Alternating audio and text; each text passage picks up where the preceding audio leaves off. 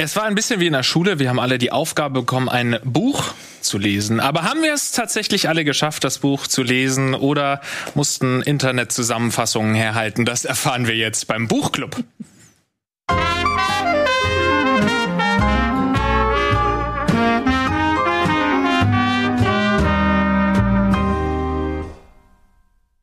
Herzlich willkommen, liebe Leute, zum Buchclub. Heute versammelt sind einmal Mara. Hallo, hey. Zugeschaltet aus dem Homeoffice und hier ins Studio geschafft haben es Lisa. Hallo. Und Florentin. Hallo das. Und damit ist meine Aufgabe auch beendet. Ich sollte nur den Cold Open machen und jetzt lehne ich mich zurück. Danke Was haben wir heute vor, Lisa? Danke für diese top Anmoderation, ja, lieber Lars. Ähm, wir haben einiges vor. Wir haben ein Buch gelesen. Nullzeit von Juli C. Haben wir es gelesen? Ja, das wird sich zeigen, glaube ich. Das ist natürlich die, der, der Spann Spannungselement innerhalb dieser Show. Und die Frage, hat es wirklich jeder gelesen? Bis vor einer Woche habe ich mir noch gedacht, ich muss eine gute Ausrede äh, parat haben, falls ich es nicht schaffe. Aber ich habe es heute Morgen zu Ende gelesen. Sehr gut. Ich habe es auch gelesen. Ja, es ist ein kleines Experiment so ein bisschen hier auf unserem Donnerstagslot, auf dem wir so ein bisschen uns austoben dürfen. Und wir haben uns gesagt, nicht immer nur diesen, diesen sinnlosen, sinnentleerten Quatsch, sondern wir wollen mal richtiges Kulturgut hier feiern und wollen eine Buchbesprechung machen und äh, haben das Buch auch vor zwei Wochen angekündigt. Also falls ihr das mitbekommen habt, hattet ihr die Gelegenheit, äh, das Buch auch zu lesen, um jetzt mitzufachsimpeln und eure Meinung vielleicht in den Chat zu schreiben, falls ihr dabei gewesen seid. Oder äh, vielleicht danach die Möglichkeit habt, das Buch zu lesen. Oder nicht, je nachdem, ob es hier zu einem Was Verriss kommt ja. und die Autorin nie wieder Fuß fassen kann. Oder wir es loben. Es ist das äh, sinnvolle Sequel zu unserer Referateshow. Jetzt werden wir noch ein bisschen gesettelter ja, gehen. In zwei Wochen kommt Mathe. Einfach, wir machen einfach die Schule nach. Das stimmt. Ich habe zwei Disclaimer dabei. Nämlich ein Disclaimer dazu, dass es in diesem Buch sexuelle Gewalt thematisiert wird. Wenn das jetzt für irgendjemanden ähm, unangenehm sein könnte, müssen wir euch leider sagen, schaut lieber nicht zu. Ansonsten der zweite Disclaimer, es ist natürlich so, dass wir in diesem Buch, äh, in dieser Sendung über das ganze Buch reden, also quasi eine kleine Spoilerwarnung, falls ihr denkt, oh, das will ich jetzt aber eigentlich zuerst lesen, bevor ich mir anhöre, was die vier Nasen dazu zu sagen haben, dann solltet ihr jetzt auch ausschalten und in zwei Wochen äh, euch das VOD angucken. Denn mit ähm, kleinen Spoiler meinst du massiven Spoiler? Massiven ja, Spoiler. Wir werden über alles reden. Ja, genau. Und äh, dritte Frage, wie sind wir auf das Buch eigentlich gekommen? Ich glaube, du hast ein paar Vorschläge gepostet. Wir haben uns dann das ausgesucht, was wir am interessantesten fanden, und das war dann das. Genau. Aber ich glaube, also was hat es damit auf sich? Gibt es da einen gewissen Hintergrund? Warum? Nö, eigentlich gar kein. Juli C. ist ja eine der bekanntesten deutschen Autorinnen und da dachte ich mir, dass das vielleicht möglichst massenkompatibel sein könnte. Die anderen beiden Titel, die ich vorgestellt hatte oder vorgeschlagen hatte, waren auch ähm, Bestseller. Mhm. Und ich glaube, es ist gar ja, nicht so ich, ich wollte eigentlich, ich hatte die Auswahl zwischen zwei Autorinnen und einem Autor, weil ich Bock hatte, ein Buch von einer Frau zu lesen. Und das war vor allen Dingen das Kriterium. Ich glaube, es ist vor allem gar nicht so unpassend zur aktuellen Zeit, denn ähm, es wird wahrscheinlich viele Leute geben, die entweder gerade im Urlaub sind oder bald in Urlaub fahren oder gerade im Urlaub gewesen sind. In dem Buch geht es auch um einen Urlaub und Deswegen vielleicht gar nicht so unpassend, das auf einer Urlaubsreise zu lesen. Oder nicht. Wir werden, wir werden sehen, ob das. Soll ich mal den Klappentext vorlesen? Damit äh, die Leute, die es nicht gelesen ja. haben, wissen, worum es gehen soll. Und zwar äh, ist es ein Zitat aus dem Buch, das heißt, vor knapp einer Stunde hat Theo mal wieder versucht, mich umzubringen. Klingt wie der Anfang eines Krimis, ist es aber nicht. Und dann die Beschreibung. Juli C. gelingt ein brillantes und hellsichtiges Kammerspiel über Schuld und Macht, Lüge und Wahrheit, bei dem ihre Leser alle Gewissheiten verlieren. Ähm, die Zitate auch noch? Ich finde es ja immer schwierig, damit kann ich schon mal kurz anfangen, wenn so Frauenzeitschriften Zitate auf Büchern stehen, weil ich manchmal so denke, ist das jetzt ja sagen, du, du hast ja wirklich Ahnung von Büchern, du kommst ja aus der Branche. Du kannst ja wahrscheinlich diesen Buchrücken lesen wie ein Orakel. Du weißt genau, oh, wie ein oh, Buch. Oh. wie ein offenes Buch. Du kannst es ja lesen, weißt, oh, oh, oh, die Rezension von dem, der hat gar keine Ahnung. Oder kannst du da schon was? Naja, also tatsächlich ist es so, hier sind jetzt Brigitte, Frankfurter Allgemeine Sonntagszeitung und Cosmopolitan als Zitate. Und ohne jetzt Brigitte und Cosmopolitan zu nahe treten zu wollen, geht's mir oft so, dass wenn ich ähm, mhm. auf den Klappen sehe, dass da jetzt diese äh, Medien rezitiert werden, dass ich so denke, pf, keine Ahnung, ob das für mich jetzt irgendwie ein Merkmal für gute Literatur ist, wenn jetzt die Cosmopolitan sagt, das ist äh, eine raffiniert spinnt Juli C. die Fäden ihrer Geschichte über Lüge und Wahrheit, in der wir uns verfangen wie in einem Netz. Brillant. Ja, das keine Ahnung. Den ersten Beef gestartet, Buchclub versus Cosmopolitan. Sorry, vielleicht Aber kannst du auch noch die, die, diese Inhaltsangabe von, äh, die vorne drin steht, vorlesen? Oh ja, das kann ich auch noch machen. Ähm, Wir können auch das ganze Buch erstmal vorlesen.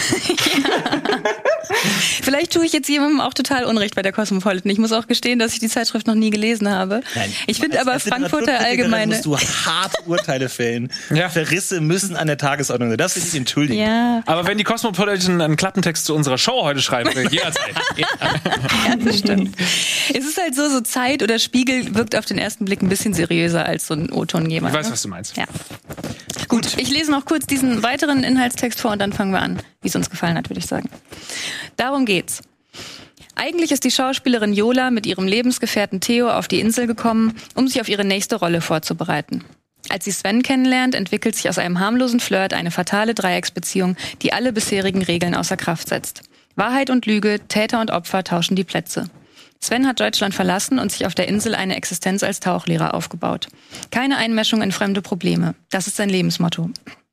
Jetzt muss Sven erleben, wie er vom Zeugen zum Mitschuldigen wird, bis er endlich begreift, dass er nur Teil eines mörderischen Spiels ist, in dem er von Anfang an keine Chance hatte. Hey, Gruselig. Gruselig. Mhm. Ja, es wird auch oft als Psychothriller vermarktet und beschrieben. Ich weiß gar nicht, ob das dem alle zustimmen werden, aber hm, weiß ich nicht so äh, genau. Mal schauen. Ja. Wir hatten uns überlegt, wir sagen einmal in ganz kurzer Form einfach drei, vier Worte, wie es uns generell gefallen hat, bevor wir richtig einsteigen. Okay. Mara, willst du anfangen? Achso, ja. du Schwein.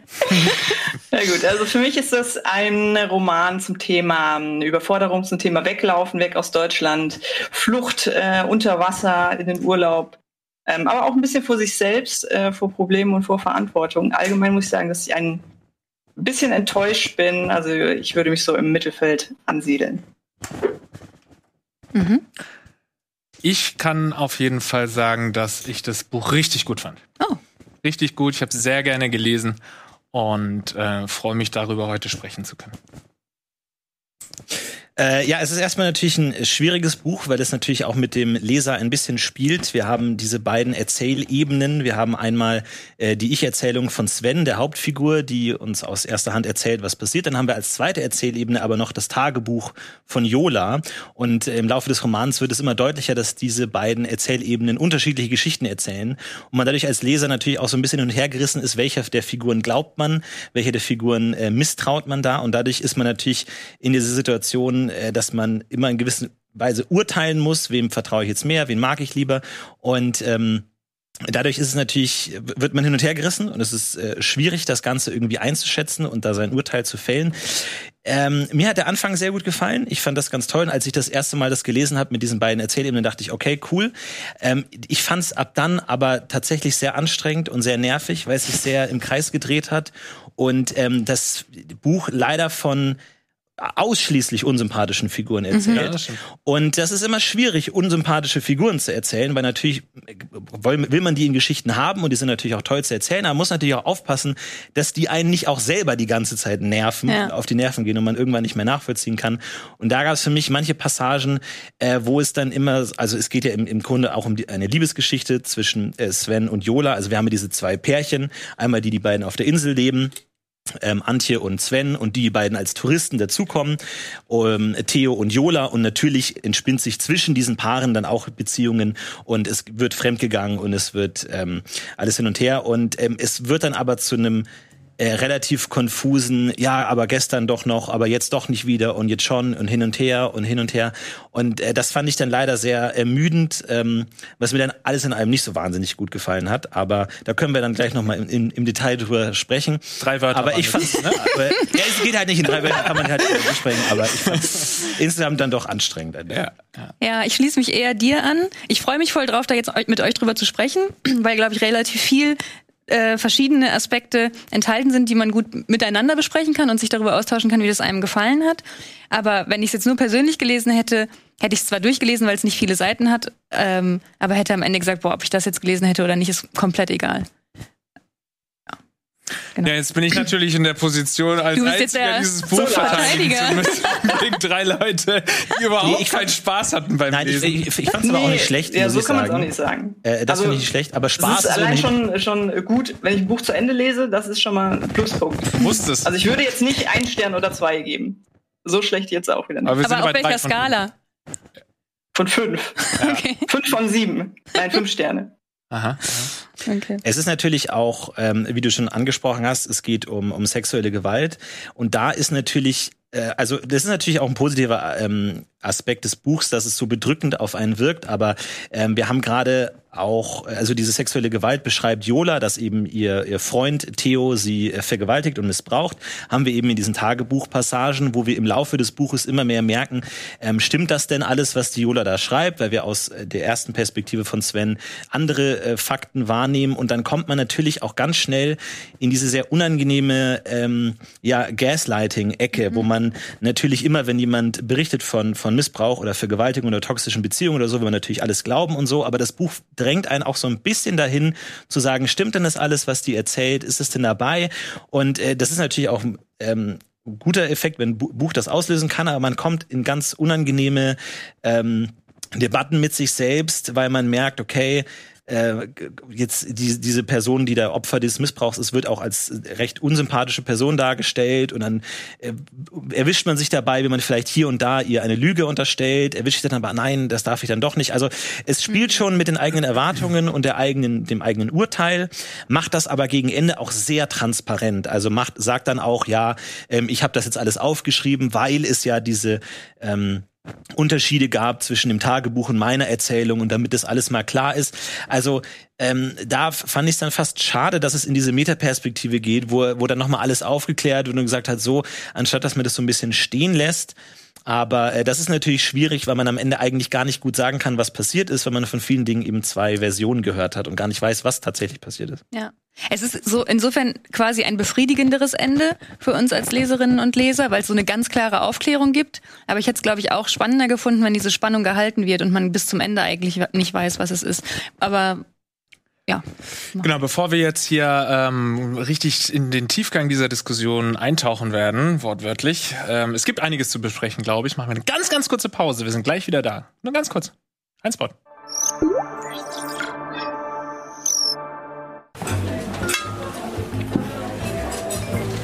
Sorry nochmal, Joachim, dass ich beim letzten Mal sitzen gelassen habe. Hm, kein Problem, ich sitze gern. Ich hätte dich beim ersten Mal nicht fragen dürfen, wo du versichert bist. Ey, ich habe jetzt den vollen Durchblick. Danke nochmal für den Tipp mit Clark. Aber fällt dir gar nichts an mir auf? Warst du beim Friseur? Nee. Neues Hemd. Mhm. Keine Ahnung. Na, was habe ich denn offensichtlich? Sieht man das nicht? Ich weiß es nicht, sag schon. Aha. Zeit, Anneliese. Offensichtlich habe ich jede Menge Zeit. Die Clark-App managt meine Versicherung, ich muss mich um gar nichts mehr kümmern und dadurch habe ich endlich mehr Zeit. Zeit genug, um mich mit einer Frau zu treffen, die meine Gaming-Skills nicht zu schätzen weiß, nur um ihr dann zu sagen, lebe wohl, holde. Oder wie wir Gamer sagen würden, GG.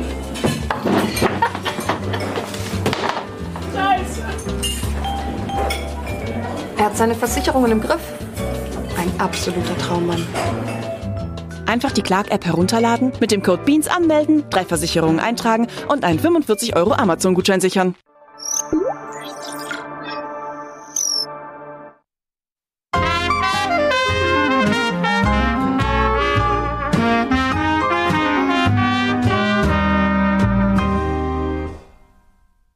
Also wir hoffen natürlich, dass möglichst viele von euch das Buch auch gelesen haben und auch fleißig mitkommentieren und diskutieren in den Kommentaren. Aber für alle, die sich gesagt haben, ach, ich schaue mir diese Show jetzt mal an, müssen wir natürlich trotzdem noch mal grob erklären, was ist eigentlich insgesamt da alles passiert in der in diesem Roman. Lisa, da bist du doch prädestiniert dafür. Ich soll das jetzt machen. Ja, oder? Ich probiere es mal und ihr ergänzt mich, ja. wenn ich irgendwas Elementares vergessen habe. Ganz grob haben wir es schon angedeutet. Der Roman spielt an sich auf Teneriffa, einer, glaube ich, fürs Tauchen bekannten Insel. Und Sven. Nicht Lanzarote? Nicht Lanzarote? Lanzarote? Wirklich? Oh. Ist es auf Lanzarote? eine komplett erfundene Insel gewesen? Ich, glaub, ich dachte, es ist Lahora. La Lahora? Lahora? Das klang zumindest sehr nach Lanzarote. Also ich habe heute, mal, ich hab heute noch mal Lahora gegoogelt, um zu gucken, was das für eine Insel ist, weil sie heißt Lahora. Heißt nicht Lahora der Ort, an dem die wohnen? Kann auch sein. Ich habe gegoogelt und nicht Fleck gefunden. Und dann kam ja. aber Lanzarote als glaub, erstes. Ist nicht glaube ich, ist Lanzarote. Richtig, was ist auch egal. Und sie hat schon mal ein Buch auch geschrieben mit Lanzarote. Ihr habt recht, dass es Lanzarote sein wird. Äh, ja. ja, genau. Sven ist ein Tauchlehrer auf dieser Insel. Aussteiger, wie Mara das eben schon gesagt hat. und hat irgendwie so gefühlt komplett mit Deutschland abgeschlossen, hat vor allen Dingen sich eben auch vorgenommen, sich bei seinen Kundinnen und Kunden in nichts einzumischen, was sie ihm aus Deutschland erzählen oder in deren Beziehungen und so weiter. Und Jola und Theo kommen dann dort auf die Insel an. Jola ist eine Schauspielerin, die in so einer Daily Soap oder sowas in der Art spielt und, äh, glaube ich, um die 30 ist und als letzte Chance jetzt sieht, in einem Spielfilm eine historische Figur zu verkörpern, die Taucherin gewesen ist und deswegen will sie tauchen lernen. Und Theo ist ihr Freund, ähm, der Schriftsteller ist, einen erfolgreichen Roman geschrieben hat, seitdem nie wieder was veröffentlicht hat und die eine sehr, sehr weirde Beziehung miteinander führen. Und es gibt dann als vierte Figur noch Antje, das ist die Freundin von Sven, die eher immer nur in den Erzählungen so grob mit vorkommt, weniger präsent ist als die anderen drei Figuren, die mit Sven damals nach Lanzarote ausgewandert ist. Genau, und dann entspinnt sich über 14 Tage letztendlich äh, deren Geschichte. Einerseits eben geschildert von Sven in einer chronologischen Abfolge und von Jola, wie du es schon sagtest, in so Tagebucheinträgen. Und das fand ich eben wirklich auch spannend an dem Ganzen, diese verschiedenen Perspektiven und den Perspektivwechsel. Und je mehr man in die Geschichte eingetaucht ist, dann auch die Verschiebungen zwischen dem, was die beiden schildern, weil zu Beginn denkt man ja einfach nur, ah, okay, interessant, die Geschichte wird aus zwei Perspektiven geschildert. Aber nach einer gewissen Zeit stellt man fest, dass sie sich dann irgendwann unterscheiden. Und da habe ich mich gefragt, habt ihr das erwartet, dass das nochmal so aufgelöst wird in dieser Metaebene ganz am Ende? Oder dachtet ihr, dass ähm, einfach eine verzerrte Perspektive oder eine verzerrte Wahrnehmung bei den verschiedenen Figuren existieren. Verstehe ich nicht. naja, ich dachte die ganze Zeit, wer von den beiden hat denn jetzt recht? Spinnt eine Person von den so. beiden und hat eine andere Wahrnehmung des Ganzen? Wollen wir jetzt einmal schon aufklären, was am Ende der Twist ja, ist? Ja. ja. ich glaube, sonst ergibt es keinen Sinn. Ne? Ja. Florentin. Es gibt einen Twist? Es gibt einen Twist? Meinem Empfinden nach gab es einen Twist, deswegen meine Frage danach, ob ihr am Twist. Ende überrascht gewesen seid. Nee. Also, Mara, hast du den Twist äh, erlebt? Dass er das schreiben sollte, oder was? Ja, also dass es von ihr die ganze Zeit Berechnen war. Berechnung war, war für mich so ein Mini-Twist. Naja, aber im Grunde, also so, diese mhm. Juristin mh. am Ende sagt ja dann, einer von euch beiden ist genial. Also mhm. ich glaube, am Ende ist es gar nicht so krass aufgelöst, wer da jetzt gelogen hat oder wer nicht. Ja, Weil selbst die Juristin das nicht auseinanderhalten konnte, oder? Naja, also ich habe schon das, also jeder kann ja mal sagen, wie er das Buch verstanden ja. hat. Offensichtlich haben wir unterschiedliche Bücher gelesen. Nein, ich habe das jetzt nicht unbedingt so verstanden, dass es jetzt hundertprozentig berechnend war von ihr, weil ich ihr diesen Kniff schon gar nicht mehr zugetraut hatte. Ähm, ich habe einfach sie als ähm, kaputte natürlich durch Vergewaltigung und Missbrauch zerstörte Persönlichkeit gesehen, die auch in gewisser Weise auch wahnsinnig geworden ist und deren äh, Tagebücher dann eben sehr krass von der Wirklichkeit sich unterschieden haben. Also ich glaube schon, dass das, was sie geschrieben hat, nicht gestimmt hat. Kann natürlich auch anders interpretiert werden. Ähm, es ist ja auch ein Psycho-Thriller, wo man dann auch immer so ein bisschen auf diesen Plot-Twist auch gewartet hat. Der kam bei mir nicht. Okay. Ähm, aber du meintest dann, okay, das war alles so aufgebaut für diesen Mord. Genau. Genau, also man muss diesen Mord erklären. Also wie gesagt, ähm, die, dieses äh, Touristenpärchen ist eben 14 Tage lang da und äh, will dort eben tauchen lernen. Und in diesen ganzen äh, Tauchsessions kommen sich eben Sven und Jola immer näher und es entspinnt sich eben diese Affäre zwischen denen, die Theo aber auch relativ schnell bemerkt. Und es wird eben auch klar, dass das das anscheinend häufiger vorkommt in deren Beziehung, dass Jola mit anderen Männern was hat. Und wie du schon gesagt hast, es ist eine sehr merkwürdige, toxische Beziehung, äh, dass die immer gegenseitig sich versuchen zu schaden, auch indem sie mit anderen Partnern was haben und hier und da und ganz merkwürdige äh, Gängeleien äh, kommen da zustande. Und ähm, wie du auch gesagt hast, Jola will eben diese Rolle haben, der, der Lotte. Und ganz am Ende wird eben bekannt gegeben, dass sie diese Rolle nicht bekommen hat. Also diesen ganzen Tauchaufenthalt eigentlich mehr oder weniger umsonst war. Und kurz danach kommt kommt es noch zu einem äh, großen Tauchexpedition, auf die Sven eben die ganze Zeit hingearbeitet hat. Das ist ein großer Traum, seinen 40. Geburtstag, dieses Wrack zu ertauchen. Und bei dieser Tauchexpedition kommt es dann am Höhepunkt zu einem Mordversuch. Jola versucht ihren Freund so äh, wird es zumindest dargestellt, zu ermorden, schlägt ihm auf den Kopf und wirft ihn bewusstlos ins Wasser mit Gewichten. Und der kann dann aber noch gerettet werden von Sven, und äh, wiederbelebt werden und alles geht's gut.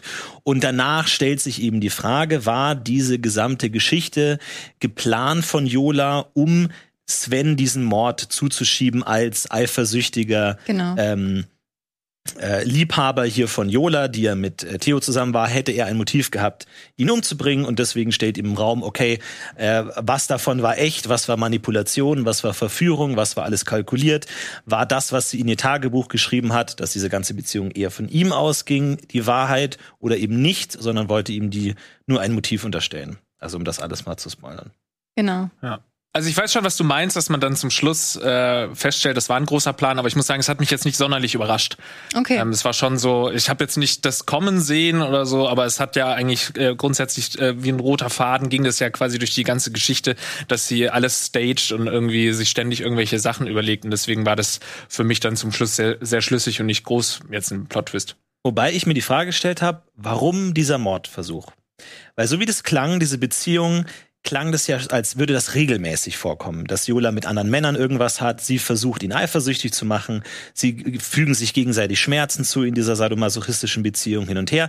Und damit ist eigentlich Sven in dieser Konstellation ja nur eine untergeordnete Person. Die wird wahrscheinlich in jedem Urlaub eine ähnliche Situation haben und mit irgendjemand anderem fremdgehen.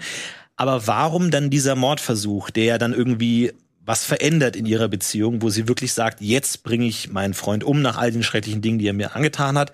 Warum das? Das ist ja schon eine Frage, die sich stellt, was, was hat Sven oder was hat diese Situation da verändert oder hat es was mit Lotte zu tun, dass sie ihre Hoffnung verloren hat, äh, noch eine angesehene Schauspielerin zu werden. Wir haben da natürlich auch diese Vaterbeziehung drin, mhm. dass Lotte diese einzige Rolle sein sollte, die sie nicht über ihren Vater bekommt, sondern das erste Mal sie alleine es geschafft hat, eine Rolle zu bekommen und in dem Moment, in dem sie dann die Rolle nicht bekommen hat, äh, entlädt sich das irgendwie, also diese Parallele zwischen ihrem Vater und Theo ist, wird ja auch angedeutet, äh, dass sie den, den Hass oder die Enttäuschung auf ihren Vater überträgt, auf ihren Freund und man in diesem Leidensgefüge dann steht. Vielleicht ist das der Grund, aber das müssen wir natürlich klären, um zu verstehen, wie dieser Mord überhaupt gemeint ist, wo der überhaupt herkommt, was sich da überhaupt verändert hat in der Situation. Ja, wollen wir, ähm, be bevor wir so große Fragen klären, äh, doch noch mal so, du hattest im Konzept vorgesehen, dass wir mal über die einzelnen Charaktere sprechen. Passt ja eigentlich auch ganz gut zu dem, was du gerade gesagt hast.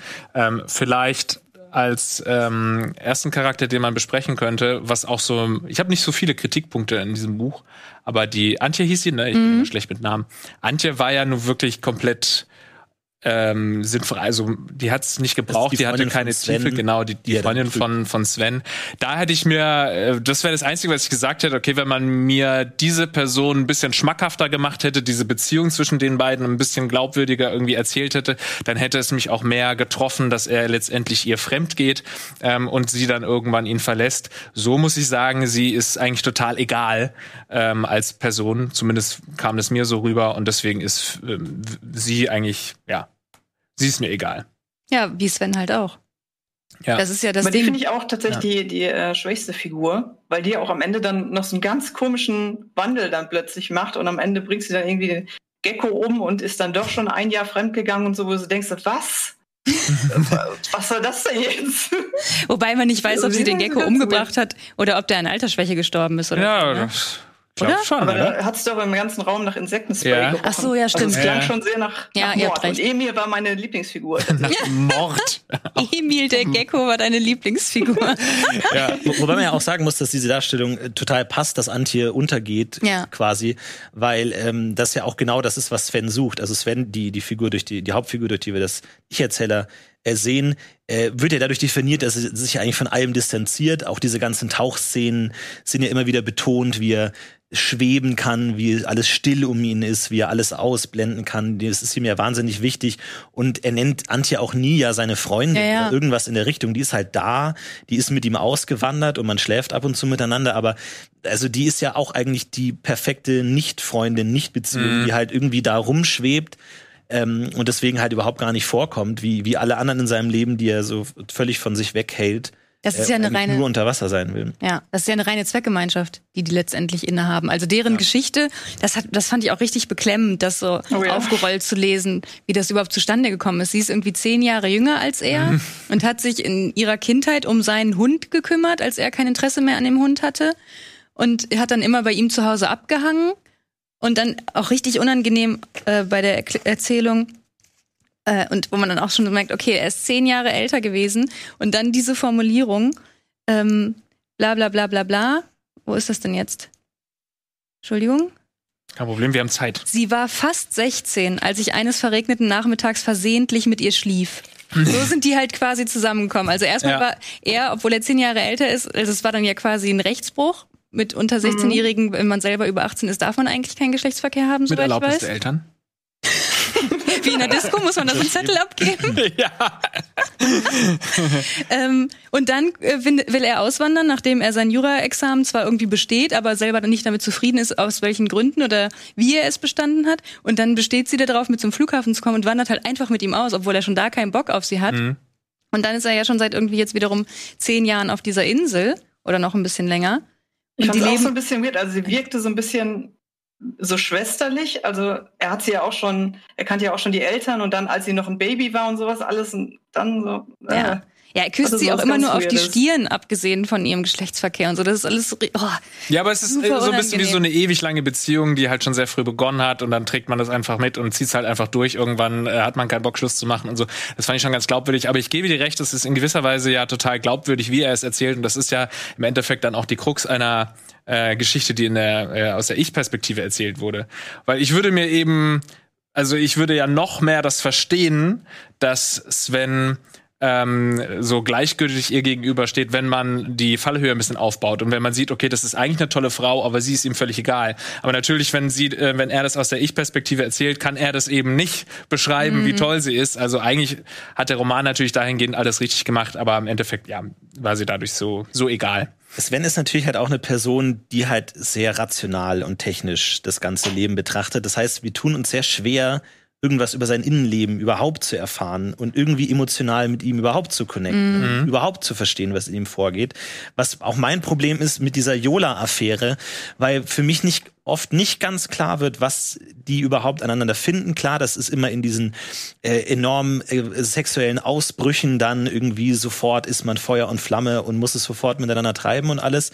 Und ähm, das kann man natürlich schon nachvollziehen auf einer gewissen Ebene, aber es fällt einem schon schwer, so ein bisschen sich in ihn hineinzudenken, so was er dann überhaupt daran findet. Und selbst nachdem die sich furchtbare Dinge angetan haben, äh, ist er dann immer noch Feuer und Flamme. Und klar, es ist natürlich immer nicht so leicht zu erklären, aber ähm, da habe ich mir dann schon schwer getan, da irgendwie dann auch die andere Seite zu fühlen, weil ich glaube, gerade in so in so schwierigen toxischen Beziehungen hat man ja eben immer diese beiden Pole, dass man einerseits sagt, klar, ich liebe die Person, aber sie tut mir weh oder was auch immer, aber diese positiven Aspekte, die konnte ich nie so wirklich nachvollziehen bei ihm, weswegen es halt alles immer sehr leidend und und furchtbar und äh, schrecklich und hör doch auf war und man gar nicht so die die schönen Seiten da irgendwie ist. Es wirkt irgendwie so eine so, so sehr obsessiv alles wie wie gezwungen deren deren Beziehung, ohne dass man nachvollziehen kann, was was es denen überhaupt bringt. Würdest du die denn als also würdest du sagen, die hätten hatten eine Beziehung schon? Naja, weiß ich nicht. Also er, er wünscht sie sich ja schon irgendwann. Also dann, als Antje dann raus ist, seine, ja. seine Freundin, äh, wünscht er sich ja dann schon, dass sie zusammen die Tauchschule übernehmen. Aber ich glaube, das ist auch so ein bisschen seine, emotionale Legasthenie, dann einfach zu sagen, für mich ist eine Frau toll, wenn wir zusammen unsere Tauchschule haben, irgendwie. Das, ich glaube, so, vielleicht kann er dann auch nicht mehr dazu denken zu diesem Thema irgendwie, was dann für ihn eine Beziehung darstellt. Aber von daher ist es schwierig, sich da irgendwie so reinzufühlen. Also fand ich zumindest. Ich fand Sven wahnsinnig unsympathisch, grundsätzlich. Ich fand den extrem ja. belastet, was irgendwelche Männer- und Frauenklischees angeht. Das hat mich wahnsinnig gemacht. So, äh, als, schon als die sich kennenlernen, äh, sagt er, Jola hatte den festen Händedruck eines Mannes, was ich super dumm schon als erstes fand und danach kommen auf jeden Fall noch mal ein paar andere. Er hat dann auch immer so von wegen Antje hat halt so ein paar Freundinnen, mit denen sie dann Kaffee trinken geht und bla bla bla und es war immer so so dumm klischee-mäßig einfach. Warte mal, hier war doch noch eins. Irgendwas rund um die Jola auf jeden Fall auch noch mal. Also als würde der nur so in so Stereotypen denken nur Frauen waren in der Lage, auf ihren Mann wütend zu sein, weil sie in der Nacht schlecht von ihm geträumt hatten. Mm. So, was soll das? Da würde ich das Buch ein bisschen in die Ecke werfen. Ich meine, natürlich ist das alles ja, extrem ja. handwerklich gut ja. gemacht, wenn man dann eine Figur, die per se eh schon eher so ein bisschen weird ist und unsympathische Züge zeigt, wenn man die dann so unsympathisch findet, dass man eben das Buch am liebsten weglegen möchte. Aber also ich fand nichts an dem in irgendeiner Form cool. Und wie du es schon sagtest, dieses Nachvollziehen, dass er, nachdem er die ganze Zeit so eingekapselt und in sich gekehrt eigentlich gelebt hat, dass er dann für die Jola so entflammt und sie als die schönste Frau der Welt und so begehrenswert und so weiter empfindet und dann gar nicht mehr an sich halten kann, ähm, es war ein ex äh, starkes Extrem dann. Ja, aber hier und da, also die Figuren an sich sind ja auch recht, äh, bleiben recht oberflächlich, finde ich. Also vor allem Theo, über die Hintergrundgeschichte erfahren wir gar nichts vom, äh, von Theo. Und er ist halt auch dieser, dieser Klischee abgehalftete äh, Schriftsteller, der es zu nichts bringt, der dann ständig raucht und Alkohol trinkt und so. Also er ist ja auch so ein reines Klischee. Ja, ich weiß nicht, das ist, es klingt mir jetzt alles wieder ein bisschen zu negativ, muss ich sagen. Natürlich erfährst du nicht viel über Theo, aber ich finde, bevor, ich wollte eigentlich noch was zu Sven sagen, aber weil du gerade Theo ansprichst, das sind doch teilweise Figuren, die handeln, wie man es so nicht kennt und so selten noch gelesen hat. Also so diese Weirdness der Beziehung auch zwischen äh, Yola und ihm, die ist so weird, wie die miteinander umgehen. Das finde ich schon, das fast ist wirklich so Psychothriller ähm, geschrieben, dass mir das richtig gut gefallen hat. Und bei Sven finde ich, ist ein Riesenarschloch. Ja. Und das ist ein Problem, wenn du eine Geschichte aus der Ich-Perspektive liest und der Ich-Erzähler ist ein Riesenarschloch. Und finde ich aber nicht schlimm und finde ich gerade deswegen gut. Und ich habe jetzt schon von allen habe ich glaube ich einmal gehört, das nervt und das ist so äh, so belastend und so das zu lesen. Und genau das fand ich ja auch so spannend, mhm. dass du wirklich dir ganz oft gedacht hast, boah, was ist das für ein ekelhafter Typ und wie kann man da nicht sagen? Ich habe hier auch ähm, als quasi Antje ihm zum ersten Mal oder als sie zum ersten Mal darüber gesprochen haben, dass Antje glaubt, dass Jola missbraucht wird und die dann ein Gespräch geführt haben, aber er war schon so ein bisschen verliebt und dann äh, hat sie ihm das gebeichtet und er so nur, okay, sagte ich, schlaf gut. Auch Antje sprang von der Couch. Sie hat hinzugefügt, Sven würde dir niemals etwas antun. Ich küsste sie auf die Stirn. Schön, dass ihr euch gut versteht. So, wo du denkst, oh, Alter, du, du, verstehst es einfach nicht. Und ich finde schon auch, so ein bisschen wurde es mir auch nicht ganz klar, wieso sich Sven jetzt so wahnsinnig für Jola interessiert, ähm, weil er ja irgendwie auch durch seine Auswanderung gezeigt hat, dass er eben nicht so auf Materielles steht, sondern man würde ihn eher so ein bisschen als Hippie-mäßig, ja, man muss sich auf einer ähm, psychischen Ebene gut verstehen. Und letztendlich denkt er ja nur mit seinem Schwanz. Also das Einzige, was er an Jola gut findet, ist ja irgendwie, dass sie attraktiv ist und dass sie ihn attraktiv findet. Und finde ich aber dann letztendlich doch wieder glaubwürdig, dass so ein Aussteigertyp, weißt du, der sich da irgendwie eine Tauchschule auf irgendeiner Insel da irgendwo im letzten Dorf aufmacht, dass er dann äh, doch irgendwie ein ganz kleiner, einfach nur im Schwanz denkender Mann wird, sobald er eine hübsche Schauspielerin sieht, die ähm, ihn begehrt. Das finde ich irgendwie auch total glaubwürdig. Sven. Ja, ich weiß. Ich überlege gerade, ob wir dann jetzt noch einmal kurz was über Theo sagen, wobei ich mir über den auch kein richtiges Bild machen kann, weil der, über den erfährt man etwas mehr als über Antje, aber er ist ja auch keine der selbsterzählenden Figuren. Und entsprechend kriegt man dann da auch eigentlich immer nur die Außenwahrnehmung davon mit. Wie Mara, du es eben schon gesagt hast, halt so ein etwas abgehalfterter Typ, der irgendwie angeblich immer noch an dem ähm, Meisterwerk schreibt, was in Richtung Buddenbrooks oder sowas gehen soll, irgendein riesiger Gesellschaftsroman in mehreren Teilen im Zweifelsfall. Er sich, lässt sich aber eigentlich nur aushalten von Jola, weil sie aus einem sehr wohlhabenden Elternhaus kommt. Ähm, und wirft ihr das dann gleichzeitig wiederum auch irgendwie vor, dass sie nie selber irgendwas aus sich gemacht hat, sondern eigentlich alles nur auf Grundlage des Geldes ihrer Eltern oder der Verbindungen des Vaters, der auch in der Filmbranche tätig ist, überhaupt an Jobs kommt und hält sie halt die ganze Zeit mega klein. Und das geht so ein bisschen dann wieder in die Richtung nach, dem, nach dieser Frage, warum sie den Mord gestellt hat, die du eben aufgemacht hast, äh, warum sie den Mord aus, äh, versucht hat auszuführen. Ich habe es so gelesen, dass sie eigentlich schon immer versucht hat, aus dieser Beziehung rauszukommen und es nicht geschafft hat. Und dass sie dann dieses ganze Komplott gestrickt hat, weil sie es jetzt endlich irgendwie hinkriegen wollte. Ich weiß nicht, ob dann dieses, diese Situation auf dem Schiff, dieser Abend, wo dann er so herausstellt, dass sie diese Rolle der Lotte dann nicht bekommen hat, ob das nochmal den letzten Anstoß gegeben hat. Mhm. Aber andererseits sind die Tagebucheinträge von ihr ja auch schon davor eben fadenscheinig oder erzählen zumindest was anderes, als der Sven erzählt hat in seiner Geschichte. Und ich habe es schon so verstanden, dass sie das eigentlich mehr oder weniger über eine längere Zeit schon geplant hat, um aus dem Urlaub dann vielleicht als komplett freie Frau gehen zu können, weil ihr, so wie ich es verstanden habe, wollte sie, hat sie versucht, Theo umzubringen und wollte Sven, der unter Wasser war, anhängen. Wenn der dann irgendwann wieder hochgekommen wäre, hätte es Aussage gegen Aussage gestanden, plus es hätte dann diese Tagebucheinträge gegeben. Mhm. Ähm, ja. ja, aber da habe ich mich dann auch was verloren. Die meint, das geht aber doch auch, das geht auch einfacher als so. Also die sind sich ja ständig die ganze Zeit irgendwie gegenseitig am Umbringen oder so. Theo hätte ja dann auch von der Klippe einfach mal fallen können oder so. Er hätte sie einfach nur schubsen müssen oder solche Sachen. Da brauchst du dann, dann nicht so ein ausgeklügeltes Ding.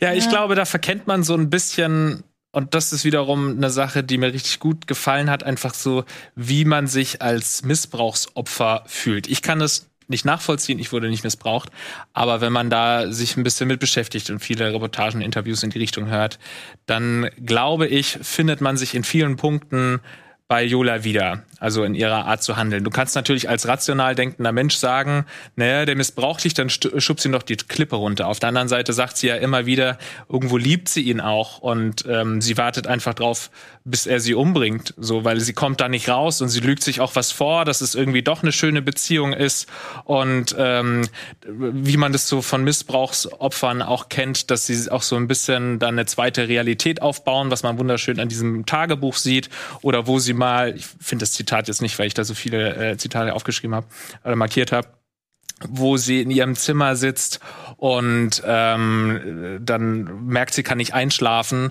und sie stellt sich dann vor, sie kann nicht einschlafen, weil sie auf dem Schiff ist und es ist so heiß oder so. Dabei war, wurde sie gerade eben missbraucht oder ich glaube sogar vergewaltigt dann in dem ähm, Fall und äh, lügt sich so ein bisschen auf, baut sich so eine zweite Realität auf. Eigentlich kann ich nur nicht schlafen, weil es so warm ist. Und das ist immer wieder gibt's äh, ganz viele Situationen, wo ich glaube, dass ich Missbrauchsopfer, also man merkt schon, dass Julie C. sich da glaube ich sehr informiert hat diesbezüglich und das ähm, wird immer wieder wieder gespiegelt. Das ist natürlich nicht schön, ist total unangenehm, das zu lesen, aber das, das hat es für mich lesenswert gemacht.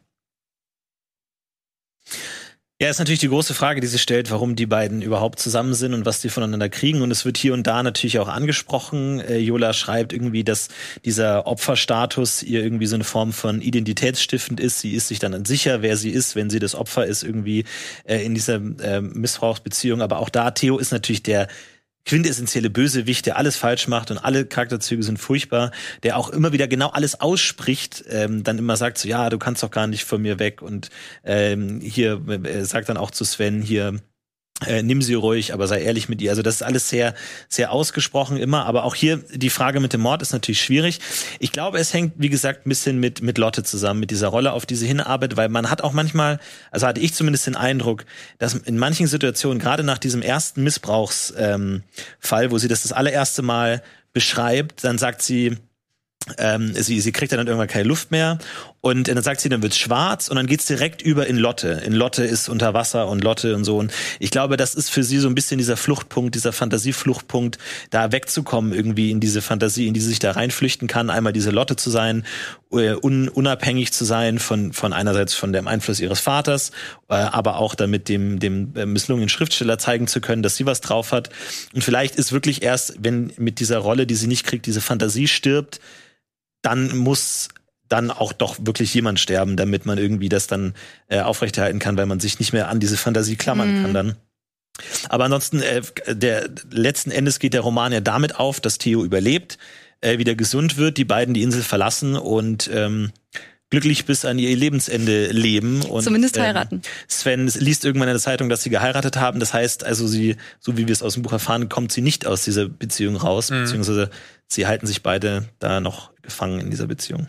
Und ich glaube, auch das ist wiederum Realität für viele Missbrauchsopfer, dass sie einfach nicht rauskommen aus ähm, aus dieser toxischen, aus dieser Beziehung und dann sogar auch noch heiraten und alles wirkt ganz normal, aber in Wirklichkeit wird sie verprügelt. Sie hat ja auch mal beschrieben, dass er sie niemals so verprügelt, dass man es sieht. Also er weiß genau, das ist alles Strategie, dieser ganze Missbrauch und macht es deswegen nicht. Ich würde sogar auch übrigens sagen, dass das gar nicht jetzt der letzte, äh, der erste Mordversuch war von, ähm, von, von ihr, ähm, sie hat ja auch schon ihn auf diesen Zitterrochen schmeißen wollen. In der Szene, wo sie zu dritt äh, getaucht haben, hat sie ja auch schon ihren Freund auf einen Zitterrochen ähm, schmeißen wollen, wo sie dann hinterher gesagt hat, sie hat gedacht, er sei tot, aber wo dann auch Sven selbst Na, gesagt glaube, hat, Moment, die hat sich. Tagebuch war es wieder andersrum, ne? dass äh, Theo sie schubsen wollte. Ja. ja, genau. Ich glaube, also ich glaube, dass halt die Fakten nicht stimmen, die da in diesem Tagebuch sind, weil ja später das auch, ja gut, kann natürlich alles Plot-Twist gewesen sein, mhm. weiß ich nicht, aber in meiner Welt hat es nicht gestimmt. Und sie hat ähm, versucht, ihn umzubringen, da, da schon. Und dann hat sie es nochmal versucht und dann hat sie irgendwann diese Rolle nicht bekommen, hat dann gesagt, okay, morgen, das ist der Moment, sie weiß, der ist weit raus auf dem Meer in dieser Expedition, ich gehe da alleine mit dem hin und sie ist dann durch, also das fand ich dann letztendlich schon glaubwürdig. Wobei wir jetzt bei der rund um die Expo Expedition noch eine Sache vergessen haben, weil da war dann ja auch nochmal insgesamt mehr Komplott den sie eingefädelt hat letztendlich, weil diese mhm. Expedition wollte der Sven eigentlich mit zwei anderen Tauchlehrern machen. Darauf hat er irgendwie seit einem halben Jahr schon hin Geld gespart und so weiter und hatte sich äh, explizit ausbedungen, dass in diesen 14 Tagen, die äh, Jola und Theo da sind, er diesen einen Tag äh, frei bekommt, um die Expedition an seinem 40. Geburtstag machen zu können. Und angeblich inszeniert sie das Ganze dann ja so, dass sie dem Brian oder wie der heißt, auch mhm. dann noch eine SMS in, im Namen von Sven schickt und sagt, du, ich brauche deine Hilfe bei der äh, Expedition gar nicht mehr, ich brauche lediglich dein Schiff. Ähm, und sie inszeniert es auch immer, wenn die sich dann irgendwo auf dieser Insel begegnen, so, dass sie an Sven hängt und so weiter, damit alle denken, er würde eben dieses von Paar, was ihn eigentlich gebucht hat, irgendwie so halb auseinandertreiben oder was auch immer. Also da ist schon mehr irgendwie gesponnen, als dass sie jetzt im Affekt oder nachdem sie abends erfahren hat, sie kriegt die Rolle nicht am nächsten Tag dem Typen irgendwas auf den Kopf schlägt. Aber, aber macht sie das nicht am selben Abend auch noch, dass sie dem Bernie schreibt, die SMS? Ja, genau, ja, das schon. sie es erfahren hat? Aber ja, stimmt schon, da ist auf jeden Fall längere Planung. Ja. Ich weiß nicht, aber das finde ich halt, das ist mit das Spannendste an dem Buch. Ob man am Ende eben denkt, okay, das alles, was der Sven schreibt, ist die absolute Wahrheit. Oder ob man eben auch sagt, naja, was ist denn von äh, dem, was Jola geschrieben hat, wahr? Ich mhm. tendiere auch dazu zu sagen, dass der Sven die äh, wahre Perspektive, sofern man in so einer Situation von Wahrheit sprechen kann, schildert. Es ist halt aber, gemein geschrieben, weil, weil er halt die Ich-Perspektiven-Hoheit hat und ja. weil er halt die Geschichte, die Sachen immer zuerst erzählt mhm. und dann Jolas Perspektive. Ich glaube, allein dadurch glaubt man immer das, was man als erstes gehört hat, eher und dann, ach, die lügt doch so. Und ich, aber das ist ja natürlich auch ganz bewusst gemacht von der Autorin, glaube ich, dass man ihr eher nicht glaubt, was, wie, wie ich anfänglich gesagt halt schon äh, für mich immer ein Problem war, weil man halt irgendwie doch immer dagegen kämpft und man sagt so, nein, ich muss das gleichermaßen aufwiegen und vielleicht gibt's gar keine mhm. echte Wahrheit irgendwie, weil man will auf gar keinen Fall sagen, ja. ach, die lügt doch, weil dann würde man sagen, alles andere, was sie in ihr Tagebuch geschrieben hat, ist vielleicht auch gelogen. Und dann glaubt man ihr vielleicht diese ganzen Missbrauchsgeschichten nicht und da will man dann doch nicht hin irgendwie nochmal äh, zu dem Sven, dass das so ein Arschloch ist, finde ich auch wieder in Bezug auf den Missbrauch so spannend, weil du liest dieses Buch und äh, wenn du dann diese Geschichten äh, des Missbrauchs liest, dann hast du so ein bisschen diese inneren, äh, diese innere Beklemmung und du willst irgendwie, dass sie gerettet wird und bist dann froh, dass sie an Sven gerät und dann merkst du früher oder später, Sven ist genauso ein Riesenarschloch und auch diese letzte helfende Hand, die wird auch zurückgezogen. Er schreibt, sagt dann auch relativ früh auch irgendwann was, äh, wie wär's, ja hier, vielleicht versuchst du zur Abwechslung dich nicht wie ein Flittchen zu benehmen, wo man denkt, oh Mann, jetzt dieses arme Missbrauchopfer findet den Retter und der ist dann auch noch einfach ein Riesenarschloch zu ihr. Und ähm, ich finde auch wieder immer wieder schön die Zitat schön in Anführungszeichen, wie sie eben so dieses Missbrauch-Ding ähm, äh, umschreibt. Also nur zerstörte Seelen lachen, weil sie ja auch, wenn wenn sie sich mit ihm mit mit ihrem ist denn der Typ nochmal? Theo? Mit Theo fightet und so, dann lacht sie auch manchmal oder provoziert ihn auch und so. Und äh, dieses Lachen passt natürlich überhaupt gar nicht rein in die Situation, was es aber wieder, was so einen schönen Kontrast ergibt. Nur zerstörte Seelen lachen, wenn man sie schlägt. Ich sorge Aber dafür. Geht, äh, so wie ich das verstande, verstanden habe, ihr geht davon aus, dass er quasi die exakte Wahrheit dahingeschrieben hat, weil er hat ja das ähm, ihr Tagebuch gelesen und daraufhin diesen Bericht verfasst. Also er könnte ja theoretisch seine Sachen dann auch alle erfunden haben. Stimmt. Ja, diesen Teil der Geschichte wiederum haben wir noch nicht er erklärt, ne? Was nochmal? Nachdem das alles passiert ist und äh, Theo und Jola wieder die Insel verlassen haben, trifft er noch auf eine Strafverteidigerin, eine Anwältin, der diese ganze Geschichte erzählt mit dem Mordversuch und die rät ihm, schreib alles auf. Und das, diese Niederschrift ist dann das Buch, das wir lesen, ähm, eben gespickt mit den Tagebucheinträgen, da wo sich die Erzählungen eben unterscheiden. Und äh, das lesen wir dann eben sozusagen als seine Zeugenaussage, mhm. äh, was alles passiert ist. Das heißt, er hätte da rückwirkend nochmal seine Geschichte genau. ändern können. Und er schreibt das, wie Mara gerade sagte, ja daraufhin, dass er das Tagebuch von Jola in der Ferienwohnung findet. Sie hat das da ja irgendwie so platziert, dass theoretisch, wenn jetzt die Polizei das mhm. durchsuchen würde, sie möglicherweise darauf stoßen würde. Ähm, und es scheint so in seiner Erzählung, als hätte sie das eben so darauf angelegt, dass die Polizei das findet, damit er dann durch das Tagebuch wiederum belastet wird, dass er den Mord an Theo umgesetzt hat. Genau, ja. und ich meine, die Juristin sagt dann, liest es danach dann nochmal oder so und sagt dann, einer von euch beiden ist genial. Also einer von euch beiden hat das komplett erfunden, so habe ich das verstanden. Mm, ja. Und man weiß ja. dann eben am Ende nicht, wer das war, oder? Nee, so, also ich weiß gerade gar nicht mehr, aber so habe ich denn dieses Zitat von der Rechtsanwältin ähm, gar nicht verstanden im Sinne von, vielleicht hast du dir alles ausgedacht. Der hat doch irgendwas Smartes gesagt und vielleicht war das war das genial oder nicht. Also irgendwie sowas. Ich finde, da fehlt mir Am die Tag Motivation, davor, da fehlt mir das Motiv, ehrlich gesagt, dass ähm, Sven das alles erfunden hat. Natürlich hätte er ein Motiv gehabt, den anderen umzubringen, aber warum sollte er ihn dann retten? Äh, der hat auch nicht angezeigt und so, er ist auch nicht zur Polizei gegangen, hat jetzt nur mit dieser Rechtsanwältin gesprochen. Also da fehlt mir, klar kann dieser Plot-Twist kann man sich den denken, dass er sich alles erfunden hat, aber ich sehe da kein Motiv und keinen Sinn dahinter. Aber sie sagt ja, wenn, wenn sie auf die Idee kommen würde, ihn jetzt anzuzeigen, dann bräuchte er diese Gegenschrift, die er dann da schreibt. Ja. Ja. Ja, aber. Wie viel dann da stimmt, also steht ja dann Aussage gegen Aussage. Ja, klar. Aber so habe ich das, so habe ich das jetzt nicht gesehen. Ja. Tja, aber das ist, das Buch lässt offen, was tatsächlich passiert ist, kann man sich seine eigene Geschichte denken. Im, im Buch geht es ja auch um Urteile fällen und äh, sich in die Angelegenheiten von anderen einmischen und so. Eigentlich was, was Sven überhaupt gar nicht mag und er bildet sich generell keine Urteile. Aber man wird dann halt die ganze Zeit dazu gezwungen, irgendwie dann doch Seite be zu beziehen irgendwo. Mhm.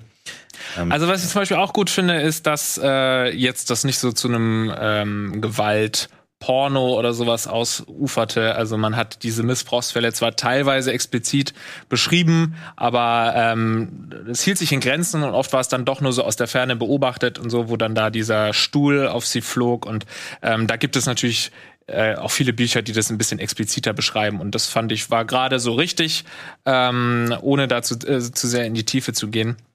Das hat mir auch ähm, sehr gut gefallen. Also ich fand das ja, man muss ja auch sagen, richtig gut. Vielleicht wissen das manche über Lars auch nicht, denn Lars ist ja tatsächlich auch Taucher. Ich bin Taucher, ja. Also ich glaube, da gab es viele Stellen in dem Buch, die dir bestimmt besonders gut gefallen. Natürlich, das stimmt. Ähm, ich muss dazu sagen, ich habe, als ich das erste Mal, ich habe dieses Buch noch bevor wir hier äh, Buchclub ähm, die, das geplant hatten, habe ich mal den Klappentext gelesen und habe mich dann dagegen entschieden, das zu lesen von Juli C., weil ich fand, das klang so ein bisschen wie so ein ja, so ein, ein Roman ähm, eine Urlaubs, so ein klassischer, keine Ahnung, Urlaubsroman, Krimi, 0815 Krimi. Mhm. So klang das für mich. Irgendwie der Autor oder die Autorin hat Urlaub gemacht, zwei Wochen äh, auf Lanzarote und schreibt dann da in der Zeit ein Buch oder danach.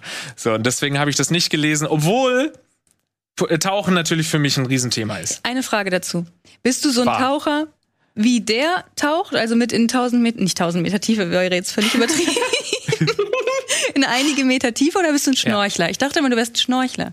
Okay, danke, das äh, ist schön. Das ist ohne Wertung. das, das ist eine Beleidigung. Ja, also, ich bin doch kein Schnorchler. ich muss dazu sagen, ich bin überhaupt kein Taucher. Ich war das letzte Mal tauchen vor fucking 15 Jahren. Davor war ich halt jedes Jahr tauchen, sehr viel tauchen, so mit meinen Eltern immer. Das ist lang vorbei, weil dann der Tsunami und so.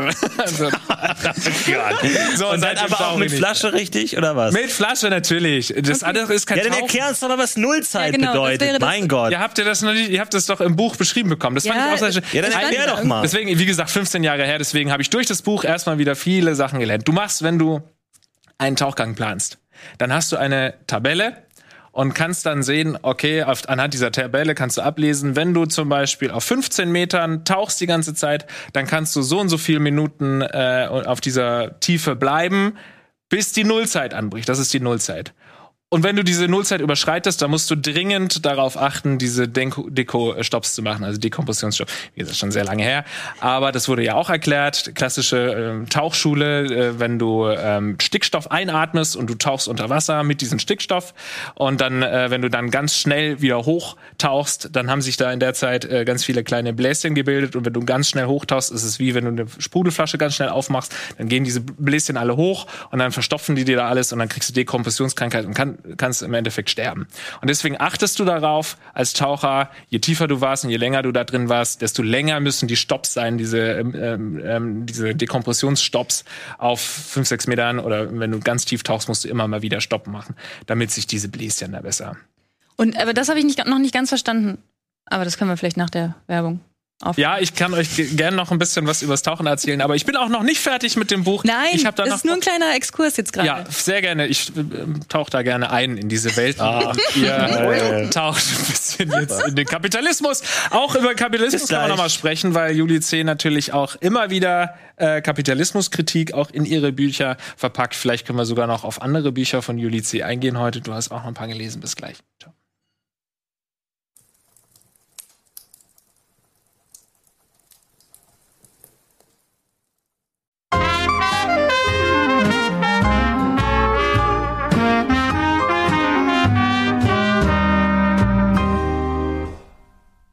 Herzlich willkommen zurück zum Buchclub. Wir sind immer noch bei Juli C. Nullzeit.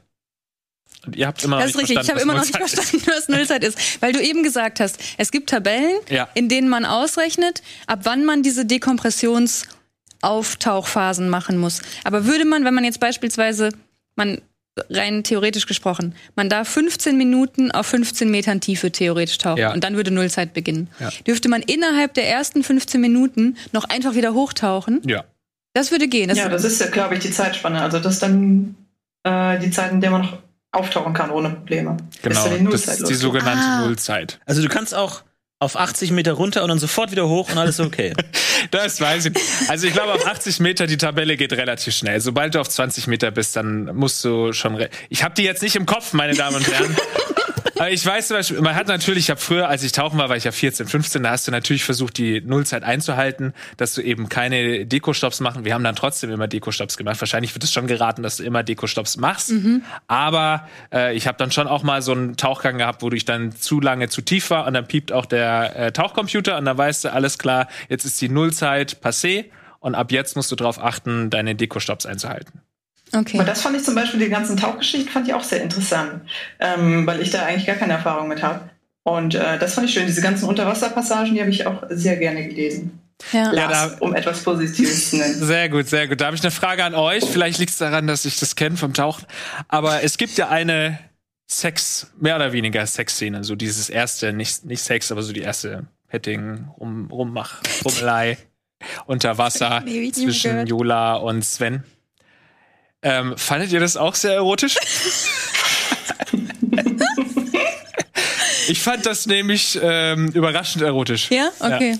Ich habe noch nie so einen Neoprenanzug getragen, deswegen kann ich überhaupt nicht einschätzen, wie man sich darin fühlt und ob das irgendwie besonders ähm, cool sein kann. Nee, das ist, das ist sehr hinderlich sogar. Das hat er ja auch beschrieben, es ist furchtbar. Da kommt nichts auf. Aber diese Stille unter Wasser, diese Schwerelosigkeit, du hast da eine Frau, ist total geheim. Da, es kriegt aber keiner mit. Du bist da unten allein mit ihr, mit dieser Frau, die du ähm, geil findest. Und dann ist sie da in ihrem Neoprenanzug und keiner kriegt's mit und du fasst sie an. Und es ist ruhig. Fantasie, das ist geil. Es ist so geil. Nee, aber fand, fand ich schon auf jeden Fall. Vor allem, es war auch das erste Mal, dass sie sich näher gekommen sind. Ja. Das ist ja eigentlich eine spannende Situation, weil man kennt es ja so, es liegt irgendwie in der Luft, man trifft sich, man flirtet und so und es ist, die Frage ist nur, wann geht's weiter? Und dann diesen Moment aber in der Situation zu haben, wo man sich weder berühren noch miteinander reden kann, mhm. noch sich so wirklich überhaupt ja. in die Augen schauen zu können. Und dann vor allem, das wird ja so in einem Nebensatz äh, erwähnt, dass man dann so acht Minuten lang zusammen ja. aufsteigt oder so. Und auch sagt, acht Minuten ist eine ganz schön lange Zeit. Wenn du erst da so anfängst rumzufummeln, dann so, okay, wollen wir, wollen wir hoch? Ja. Und dann acht Minuten nebeneinander. Ja. Aber es hat die Spannung aufrechterhalten, hat er auch beschrieben. Spannung, das ist geil Ganz wichtig, Spannung, Spannung aufrechterhalten, finde ich auf jeden Fall eine interessante Vorstellung. Ähm, aber ja, es natürlich äh, gibt auch gewisse logistische Schwierigkeiten, die es dann aber auch vielleicht interessant machen können. Hast du da Erfahrung gesammelt? Neopren? Mit 14? Neopren? ich habe das letzte Mal mit 14 getaucht. Also ich hatte keinen Sex unter.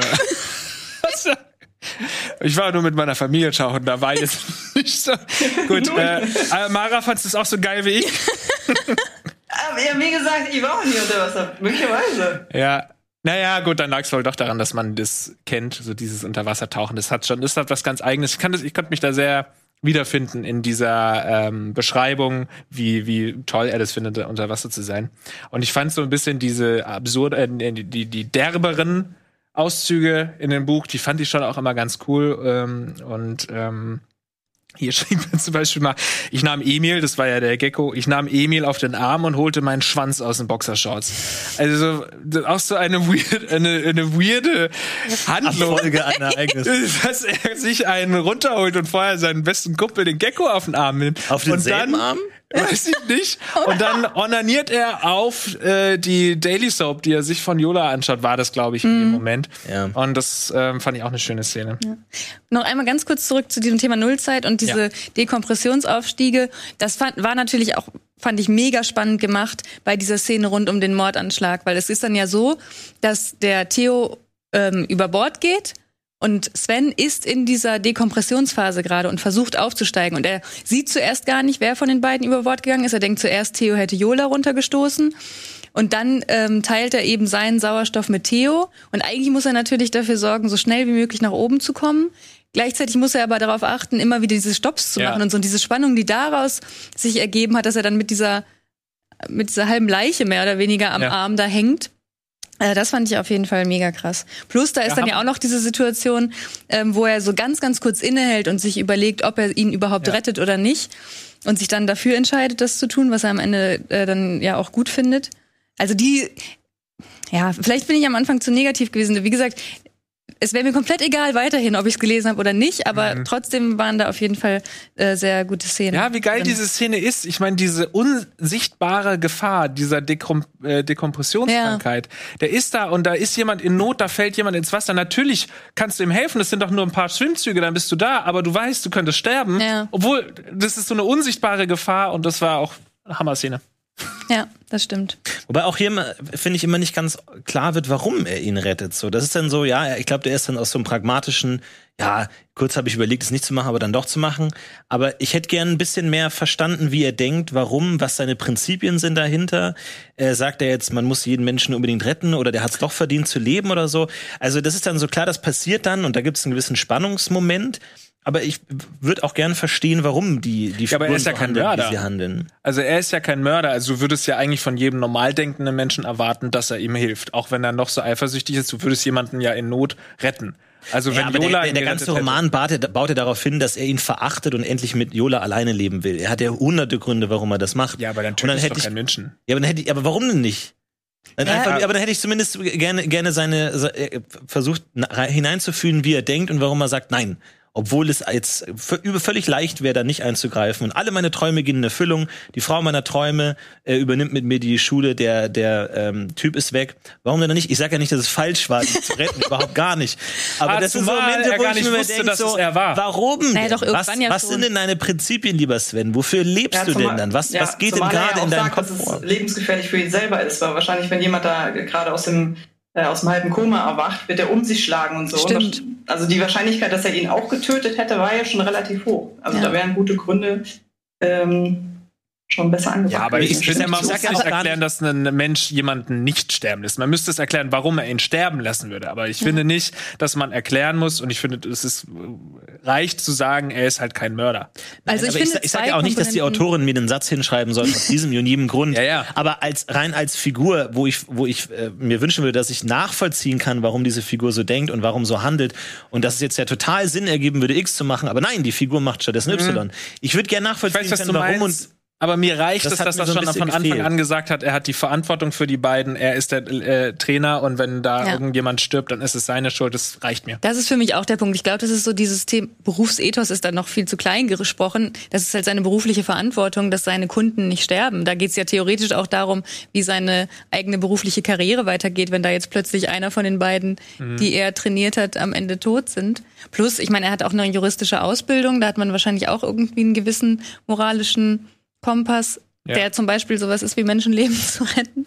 ähm, also ich fand es nicht unnaheliegend. Ich hätte es, es wäre auch nicht total abwegig gewesen, wie du sagst, dass er ihn dann einfach fallen lässt und hofft, dass er für immer glücklich mit Yola lebt, aber ähm, ich fand es schon gut, dass er den gerettet hat. Ja, vor allem, ich finde, das macht, es ist nochmal ein Unterschied. Er hat, es ist ja kein passives Töten gewesen. Er hat ja nicht einfach nur zugeguckt, wie er runterfällt, sondern es wurde ja aktiv, indem er hingegangen ist und erst dachte, es sei vielleicht Yola und in dem Moment gemerkt hat, es ist nicht Yola. Und ab dann wird das Passive zu einem Aktiven. Dann muss er wirklich sagen, ich habe ihn jetzt gerade, aber jetzt lasse ich ihn sterben. Und das finde ich mhm. schon nochmal einen Schritt ähm, härter. Ich weiß nicht genau, wie diese Rettungsaktion, äh, es wurde ja beschrieben, wie er wiederbelebt wird mit dieser Beatmung. Ob das so gut funktionieren würde, weiß ich nicht. Also es gibt ja diese Funktion bei, ähm, bei dem Mundstück, beim Tauchen dass du, äh, wenn, wenn du das Mundstück verlierst, dann füllt sich das ja mit Wasser erstmal so ein bisschen und dann kannst du da vorne drauf drücken, diese, weiß ich, Luftdusche oder sowas. Und dann drückst du da vorne drauf und dann wird Luft dadurch gepresst, sodass eben auch das Wasser wieder rausgeht. Mhm. Und so hat sie ihn ja wiederbelebt. Ich weiß nicht, ob das beschrieben wurde. Ich meine, äh, sie hätte einfach die Munddusche betätigt, äh, diese Mund, ich weiß nicht, wie das heißt, äh, betätigt. Und ich weiß nicht, ob man dadurch jemanden wiederbeleben kann. Wenn, dann könnte ich mir vorstellen, dass wenn du dann die Löcher zuhältst und dann drückst, weil dann wird die Luft in seine Lunge gepumpt. Ähm, also ob das jetzt wissenschaftlich so äh, realistisch war, dass er das auch überlebt hat und so, weiß ich nicht. Aber war mir in dem egal, ähm, Moment auch egal. Ja, Juli C. ist äh, natürlich grundsätzlich auch eine, wo ich sage, ähm, die, die beschreibt halt viele Sachen, die ich auch gerne mag. Also sie ist politisch ähm, engagiert. sie ist ja auch in der Linkspartei. Nee, habe ich mich vertan? Ne? Weiß ich nicht. Ich SPD. Linkspartei? Weiß ich. Naja, auf jeden Fall ist sie eine sehr politische Position. Äh, sie äh, spricht über politische Themen und dann jetzt in dem Fall, äh, sie, sie hat bei Unterleuten einen anderen Roman von ihr, den ich gelesen habe, hat sie ist sie sehr auf die Problematik eingegangen, so, oder was heißt die Problematik, auf die Diskussion Stadt-Land. Ähm, die Unterschiede zwischen Stadt und Land. Das ist eine Sache, die mich auch schon immer beschäftigt und jetzt die Sache mit dem Tauchen. Deswegen hatte sie mich einfach von Anfang an auch schon. Und ich finde, da sind so viele auch coole Zitate drin, die jetzt nicht unbedingt was mit der Geschichte zu tun haben, die dann so Richtung Kapitalismuskritik gehen und so. Obwohl ich echt sagen muss, ich fand diese ganze gesellschaftskritische, äh, kapitalismuskritische Sache wirklich mit am allerschlechtesten. Habe ich mir gedacht. Äh, weil das wirklich so äh, einfach ja. dahergeplappertes ist und auch dieser ganze Grund, warum er überhaupt auswandert.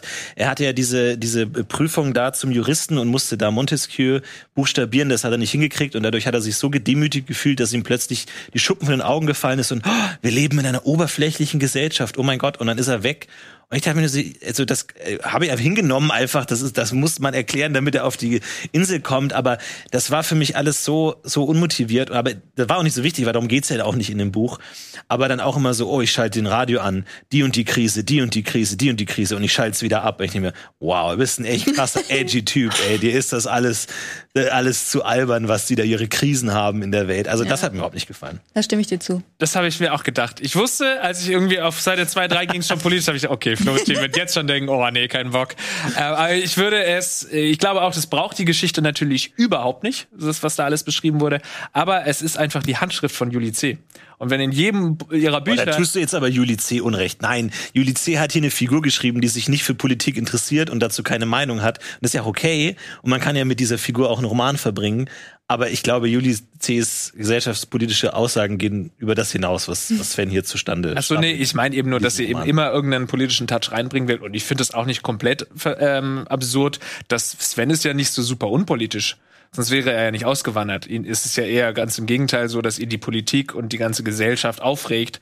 Und aber das ist natürlich will er politisch sein, wenn du einfach nur, wenn du generell sagst, mich regt das alles auf, diese dumme Politik, ich gehe weg, das ist für mich unpolitisch ja. sein. So, der hat ja keine. Position, der sagt ja nicht, nein, die Politik muss mehr so sein und weniger so. Dem ist es einfach nur zu doof und das ist mir alles zu oberflächlich und das, das, das fand ich schwach. Aber wie gesagt, ist nicht der Ja, Fokus aber nichts anderes Romans. hat sie ja auch gemacht, dann das zu zitieren, indem er irgendwelche Krisen mitbekommt und sagt, ich will damit nichts zu tun haben. Also es ist ja nicht so, dass er sich dann zu der Krise geäußert hat. Aber ich weiß, was du meinst, ja. Aber du hattest es eben kurz noch angedeutet, Lars. Ähm, sprachlich fand ich es zum Teil halt auch sehr schön, weil so viele hm. Bilder irgendwie gemacht, äh, aufgemacht worden sind. Das eine, was war das jetzt eben?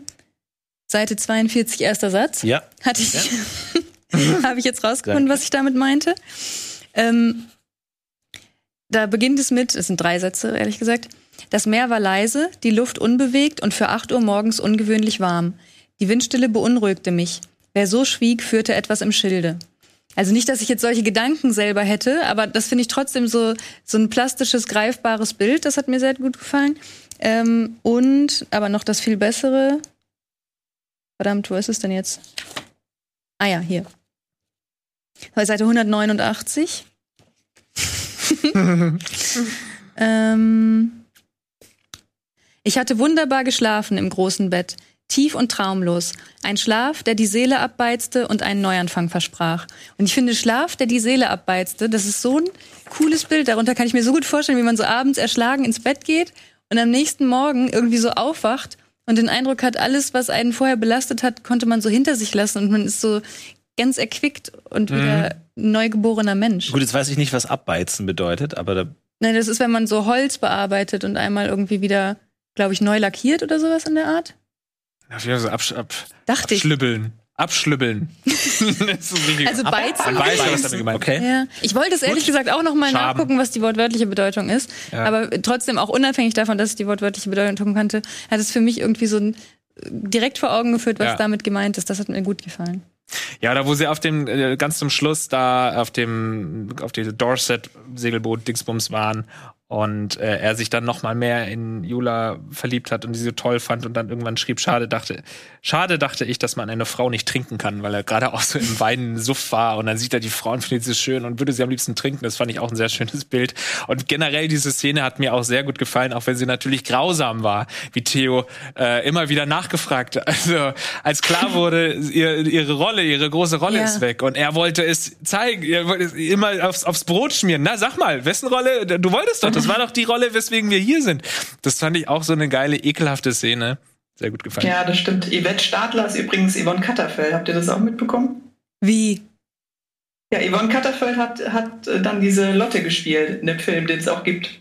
Was den gibt? Ach, den Ach, Film gibt es tatsächlich? Ach, das wusste ich okay. Ja, und Yvette nee. Stadler ist halt Yvonne Katterfeld in dem Buch. Hä, wie Ach, alt ist der Film? Yvonne Katterfeld. Ja, das, Buch, das Buch ist von 2012. Ja. Meine ich. Äh, Guck rein. Wow. Ja, wir tauchen gerade in dieses Universum erst ein. Es geht ja. gerade erst los. Ja, das habe ich zu Mara äh, vor der Sendung auch schon einmal kurz gesagt. Ich vergesse immer, mich so rund um ein Buch zu informieren bei Buchclubs. Also ich rede dann äh, immer November nur über 2011. den Text, aber da ist der mhm. Film erschienen. Ja. Geil. Ja, sowas finde ich gut. Was sagt ihr zu, äh, ich, mir ist immer sehr wichtig bei Büchern, äh, weil es vielen Leuten wichtig ist und äh, gerade so im Journalismus ist ja immer der erste Satz von einem Artikel so wichtig. Und auch bei einem Buch sagen ja viele, der erste Satz ist so wahnsinnig wichtig. Andere sagen wiederum, es ist nicht so wichtig. Willst du den ersten Satz mal vorlesen, dann könnt ihr selbst entscheiden.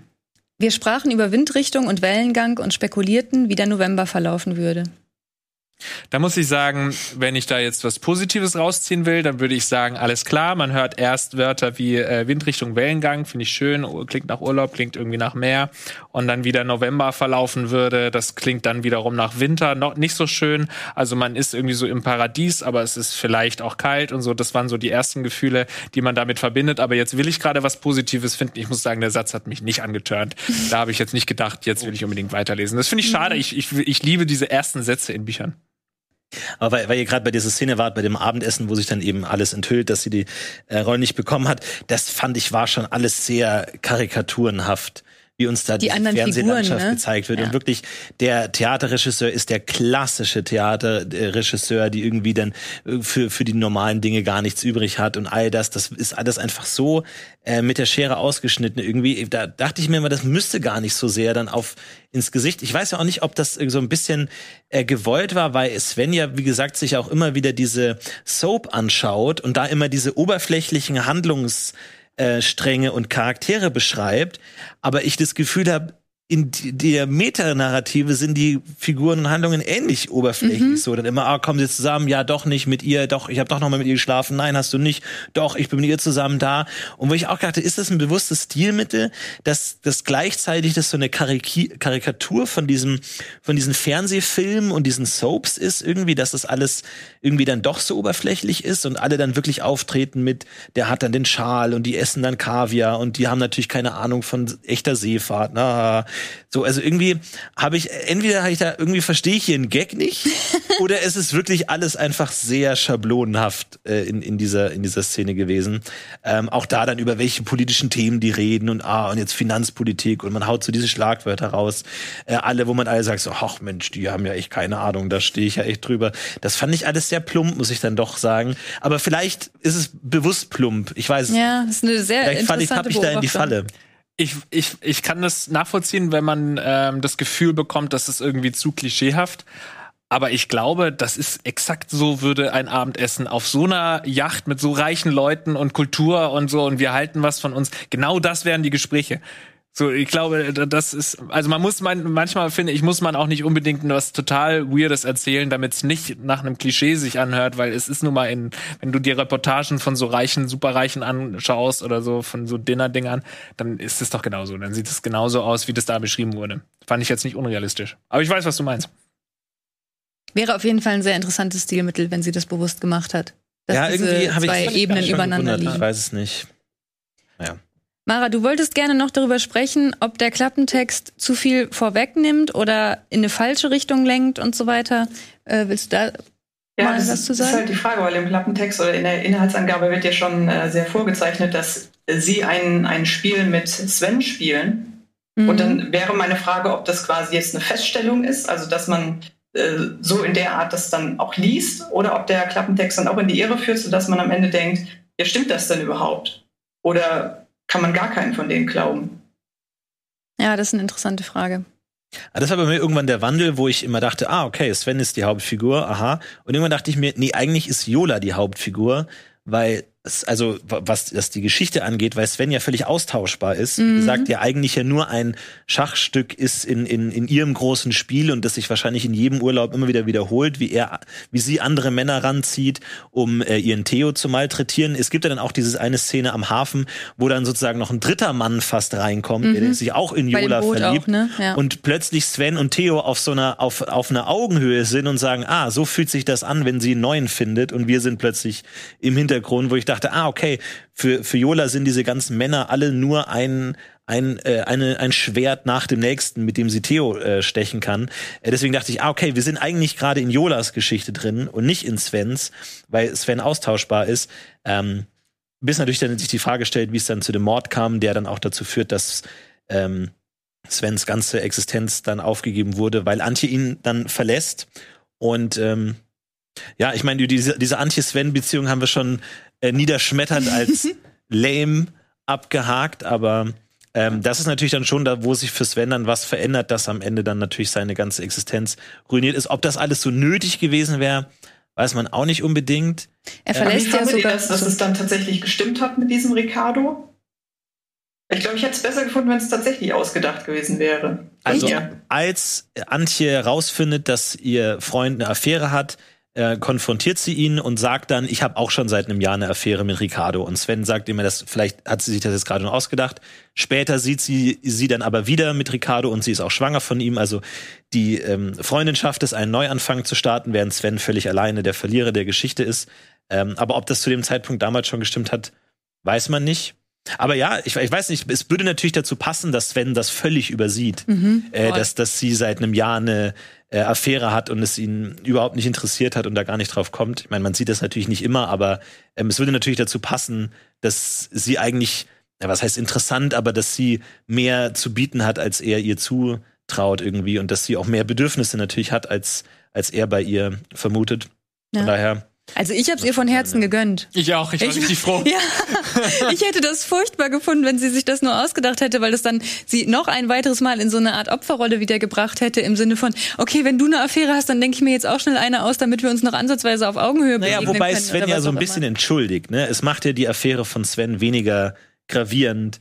Aber er behandelt sie die ganze Zeit so unfassbar scheiße, dass es doch einfach nur gut ist, dass sie schon seit einem Jahr sich was anderes äh, oder nicht was Klar, anderes, sie, jemand anderes. Für sie als Mensch ist es ja. natürlich gut, aber für sie als dramaturgisches Mittel wäre es vielleicht auch interessant gewesen, ihn noch mehr als Arschloch dastehen zu lassen, ja. als er sagt, ach, ich habe eine Affäre mhm. übrigens, ach ich auch. Na gut, dann. ja, das stimmt. Aus der Perspektive betrachtet. Weil dadurch war diese Trennung auch so unspektakulär irgendwie so. Ja. Ach, du hast eine neue, ah, du hast einen neuen, Ciao. Und dann hat man die Antje auch nie wieder gesehen. Und es war so raus, wo man eigentlich sagt, an dieser Figur Antje könnte mir eine total äh, diese, diesen Zwiespalt äh, veranschaulichen, weil ja später auch noch so impliziert wird, ob lieben sie sich vielleicht doch noch, äh, gibt es eine Möglichkeit zurückzufinden, aber dann doch nicht. Aber da hätte man vielleicht äh, diese, diese Schuldgefühle von Sven noch verhandeln können, anstatt mhm. zu sagen, ach ja, ich habe auch einen, ich bin raus, ciao. Mhm. Ja, mhm. gut, aus dramaturgischer Sicht stimme ich dir zu. An der Stelle habe ich dann, glaube ich, einfach eher so mit der Figur mitgelitten. Ja. Ich fand ja, es so furchtbar, die Vorstellung, wie die da immer in, ihren, in ihrem Alltag zusammenleben müssen, dass ich einfach nur froh war, dass sie da sich einen Ausweg gesucht hat. Ja, das war ja der, der, der einzige Charakter, den man nicht hassen gelernt hat, war ja, ja Antje. Und deswegen geht's wenigstens der gut. Ja, genau. Also Mara, um nochmal. Alessio geht's gut. ja.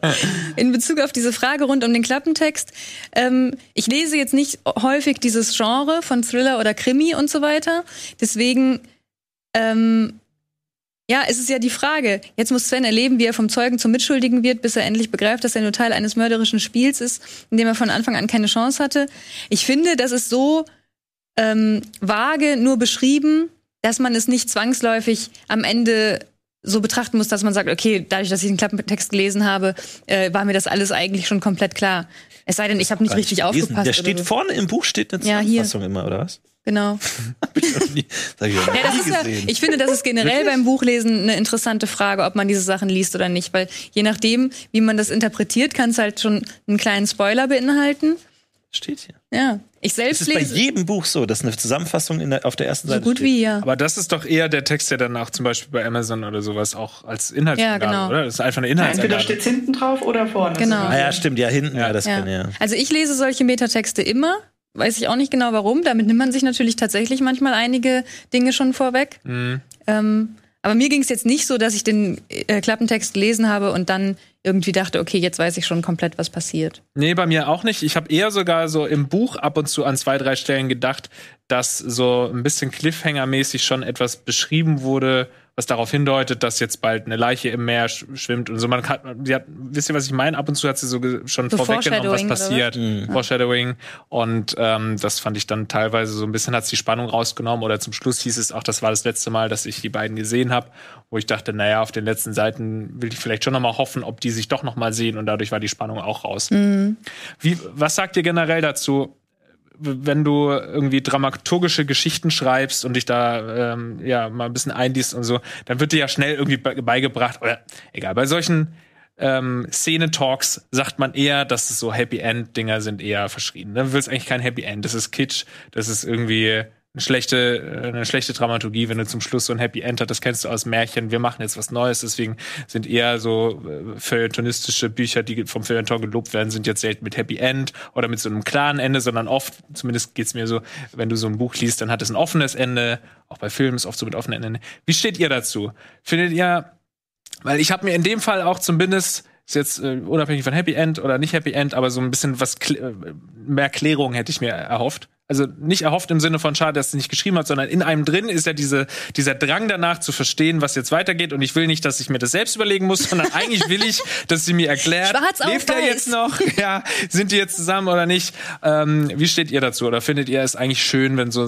Sachen offen gehalten werden oder auch kein Happy End passiert?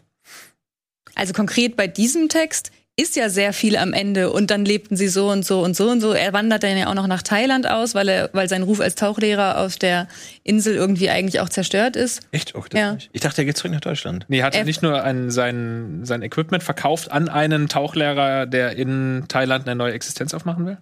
Ich dachte, er verschifft sein Equipment nach Deutschland und geht nach Thailand. okay. Also drei was- was- verschiedene Enden, wie man dieses Version lesen Ja, er hat so zwei verschiedene Sachen. Ich glaube, am Anfang sagt er, äh, dass er gerade seine ganzen Sachen nach Thailand schickt, weil er irgendjemand so ein Tauchding aufmachen will. Ja. Und dann sagt er am Ende auch wieder, ja, mein Flug nach Deutschland oder sowas. Aber Genau, vielleicht will er auch über Deutschland dahin oder nach Deutschland. Natürlich sehr irreführend. Vielleicht habe ich auch falsch gelesen. Weil äh, es, es, äh, das heißt ja dann am Ende auch, weil also diese ganze äh, Narrative rund um Deutschland, er bezeichnet das ja immer als Kriegsgebiet und er ist da weg, weil das er findet alles, was mit Deutschland zu tun hat, schrecklich. Und am Ende sagt er, Krieg ist kein geografisches Phänomen oder ist nicht geografisch beschränkt. In einem selbst. Es ist auch hier, das heißt, er kehrt wieder zurück. Das heißt, man könnte das in gewisser Weise fast als Happy End äh, lesen, weil ganz übergeordnet ist es die äh, Geschichte eines Menschen, der sich isoliert, aber dann trotzdem wieder zurückkommt irgendwann nach diesen Geschichten. Also der sagt, ich will mit dem alles nicht mehr zu tun haben, ich will mich nicht mit fremden Menschen einlassen, ich will Menschen nicht zu nah an mich ranlassen, hat dann eben diese katastrophale Geschichte auf dieser Insel und kehrt dann aber wieder zurück zu einem vielleicht politischeren Leben, wenn er sagt, ich kann mich dem Kriegsgebiet nicht entziehen, ich muss teilnehmen an dem Krieg, vielleicht, falls äh, man da ein Happy End sieht, oder vielleicht auch was, was äh, Beziehungen und, und äh, solche Nähe angeht, dass er äh, sich da mehr öffnet. Also vielleicht kann man es irgendwo auch als Happy End lesen, dass es das alles gebraucht hat, um ihn aus seiner Isolation oder aus seinem Schwebezustand rauszuholen. Aber was sagst du generell dazu, dass man fast schon krampfhaft versucht, eine Geschichte entweder offen zu halten oder eben kein Happy End äh, zu machen? Zu schreiben? Nee, weiß ich nicht. Es ist, glaube ich, auch eine, also ich mag es eigentlich immer, wenn es ein bisschen offener ist. Ich finde diese ganze, alles abschließen am Ende und dann ja, dies und das, finde ich dann oft immer unnötig. Aber es ist natürlich, wenn du einen Roman so konzipierst mit wer hat recht, wer, was ist passiert, was ist klar, dann musst du schon am Ende dann irgendwie so ein bisschen was klären. Aber äh, ich glaube, wenn man das Ganze so ein bisschen subtiler gemacht hätte, ohne Ja. diesen ganzen Thriller-Plot-Punkte, sondern eher diese verschiedenen emotionalen Ebenen betont hätte, dann, dann kann es auch offener bleiben. Aber so ist natürlich schon angelegt, dass man sich betrogen fühlt, wenn man am Ende nicht kriegt, mhm. äh, so war es oder zumindest mhm. so hätte es sein können, ohne es komplett offen zu Also ich meine gar nicht, dass es jetzt kein, dass es ein offenes Ende war. Du hast schon recht, es wird ja viel beschrieben, aber man wünscht sich innerlich ist der Drang schon da, dass die noch mal ein klärendes Gespräch führen oder dass er die anzeigt oder dass einer dafür in den Knast geht. Weißt du, so diese klassischen Gedanken, die man dann natürlich hat, wenn man so einen Mord miterlebt hat als Leser. Ähm, ja, aber ja, es ist natürlich ein total bedrohliches Ende letztendlich, auch wenn man dann liest, dieses Paar mit ihrer komplett toxischen Beziehung heiratet dann auch noch und sie leben offensichtlich immer noch so weiter. Ja. Ähm, das hat dich vielleicht geärgert, Lars, und ich würde gerne noch wissen, gibt es Sachen, die euch richtig an dem Buch geärgert haben? Also, weil wir haben es ja schon, wir haben ja schon gesagt, so zum Teil fanden wir die Figuren negativ und so weiter. Was mich aber wirklich auch noch richtig geärgert hat, ist, wie abfällig die Frauenfiguren insgesamt behandelt und geschildert werden. Also ich fand das auch tatsächlich fast ein bisschen irritierend. Das ist natürlich vielleicht auch völliger Quatsch, sowas so zu denken, weil ja auch eh die Frage von Autor und Text trennen und so weiter immer im Raum steht. Aber ich finde es krass, dass Julie C. als Autorin so misogyn letztendlich ihre Frauen beschreibt und sie so handlungsunfähig darstellt, weil all die Reaktionen, die Yola letztendlich auch bringt, selbst wenn sie dann versucht, einen dieser Männer umzubringen, macht sie ja alles aus der Notsituation heraus, dass sie in dieser toxischen Beziehung ist, aus der sie ansonsten nicht rauskommt. Die Antje lebt halt auch so ein äh, aufopferungsvolles Leben auf eine gewisse Art und Weise. Wie gesagt, vielleicht war auch deswegen meine Erleichterung so groß, dass sie mhm. dann auch noch den Ricardo hat. Aber ich fand das wahnsinnig unangenehm. Dann halt auch noch mit diesen Klischees, die natürlich in der Figur Sven veran, äh, angelegt sind, dass er so Männer-Frauen-Klischees die ganze Zeit hat. Aber ich fand es furchtbar, dass das so ein ja, was, Ungleichgewicht was sagst, gibt. Lisa. Also vor allem, was ich ganz schlimm fand, war diese Kennenlernszene von Jola und Theo, wo er sie die ganze Zeit beleidigt und sagt, ja. Schauspieler sind alle dumm und die haben nur Stroh im Kopf und sowas alles. Und dann, dann steht sie voll auf ihn. Und ja. du denkst ja, was, what? Ja, richtig unangenehm fand ich das. Ja, sie ist ein Missbrauchsopfer. Also, ja, aber da, doch, die, da doch noch nicht. Da haben die sich doch noch nicht mal kennengelernt. Ja. Das war ja noch davor. Nee, aber sie wurde doch schon seit, oder denkt, also habt, habt ihr das so gelesen, dass sie erst ab da missbraucht wurde? Nee, die wird doch schon ihr Leben lang. Wer wehrt sich? Was von wem? Wie? Was? Meinst du von dem Vater? Wer? Nee, wer hat sich da alles kennengelernt? Nein, ich glaube, Mara, du musst, du musst beschreiben, was du mit der Kennenlernszene meinst. Wer lernt, wer lernt sich wen kennen? Jola und Theo lernen sie auf dieser Als sie sich das erste Mal kennengelernt haben. Ganz vor sie zusammen. Rückblick okay, ja, ja, okay. Ja, genau. Ich dachte, die haben sich auf der Insel kennengelernt. Nein, nein. Okay, nee. ja. Es gibt ja sowohl die Kennenlerngeschichte von Antje und Sven, über die wir eben schon gesprochen haben, die so furchtbar ist, wo er halt dann quasi auch mit einer Minderjährigen schläft und dann wird auch einmal geschildert, wie das Paar äh, Jola und Theo zusammengekommen ist. Was ich auch ganz furchtbar fand, war diese Katzengeschichte, wo dann die Mutter also wo äh, Yola versehentlich ihre geliebte kleine Katze ja. umbringt, aber wirklich versehentlich. Und die Mutter seitdem dann immer das wie so eine Anekdote erzählt und sagt, ah ja, meine ah. kleine Mörderin. Da dachte ich, okay, ja. was soll denn daraus werden? Also klar, was da rauskommt, oh Gott. Aber fandst du furchtbar im Sinne von, das ist eine furchtbare Szene, die nimmt einen mit? Oder furchtbar im Sinne von, wieso hat sie das geschrieben? Nee, ich fand, also das fand ich jetzt eine, eine gute Begründung ah, ja. ähm, für spätere Traumata. ja. Aber es ist an sich einfach so, ein, so eine super uh, so Gänsehaut-Situation, wenn ja. man sich vorstellt, in was für einem Elternhaus sie aufgewachsen sein muss, wenn die Mutter sie dann immer vermeintlich liebevoll die kleine Mörderin nennt. Ja. Ja, das hat mir, äh, das ist, glaube ich, auch das, warum insgesamt eher so ein negativer Nachgeschmack für mich da geblieben ist, weil ich dieses Umgehen mit den weiblichen Figuren wirklich mhm. gar nicht gut abkonnte. Äh, das kann ich verstehen, aber ich glaube, ich würde Juli C. nicht unterstellen, dass sie das nicht weiß sondern ich glaube mhm. eher, dass sie dieses Bild kreieren wollte, dass sie eben ja auch deshalb aus der Ich-Perspektive ähm, die Situation geschildert hat und das, die Ich-Person ist nun mal auch ein Arschloch, ein misogynes Arschloch und deswegen finde ich das dann wiederum nicht so bedenklich, dass sie. Ja, wie gesagt, wahrscheinlich ist dieser Übertrag vom Text auf die Autorin auch eh Quatsch, aber ich fand es einfach faszinierend, weil mhm. es mir, glaube ich, schwerfallen würde, einen Roman zu schreiben, in dem äh, Frauen so, solche Opferrollen innehaben. Aber ich bin auch keine Bestseller-Autorin wie Juli C. Jetzt mal, wie viele Frauen gab es? Die eine Frau ist, ist halt eine Opferrolle, weil sie ein Opfer von Missbrauch ist. Und die andere Frau äh, wirkt wie ein Opfer, ist aber dann doch kein Opfer, weil sie eine Affäre hat. Und deswegen. Und ja, du kannst ja nicht eins zu eins sagen, sie Mastermind, die den perfekten Mord geplant hat. Ja. Wir wissen es ja nicht, wir haben ja immer diese zwei Perspektiven. Ja. Ne? Von daher. Aber es stimmt schon, ja, stimmt schon.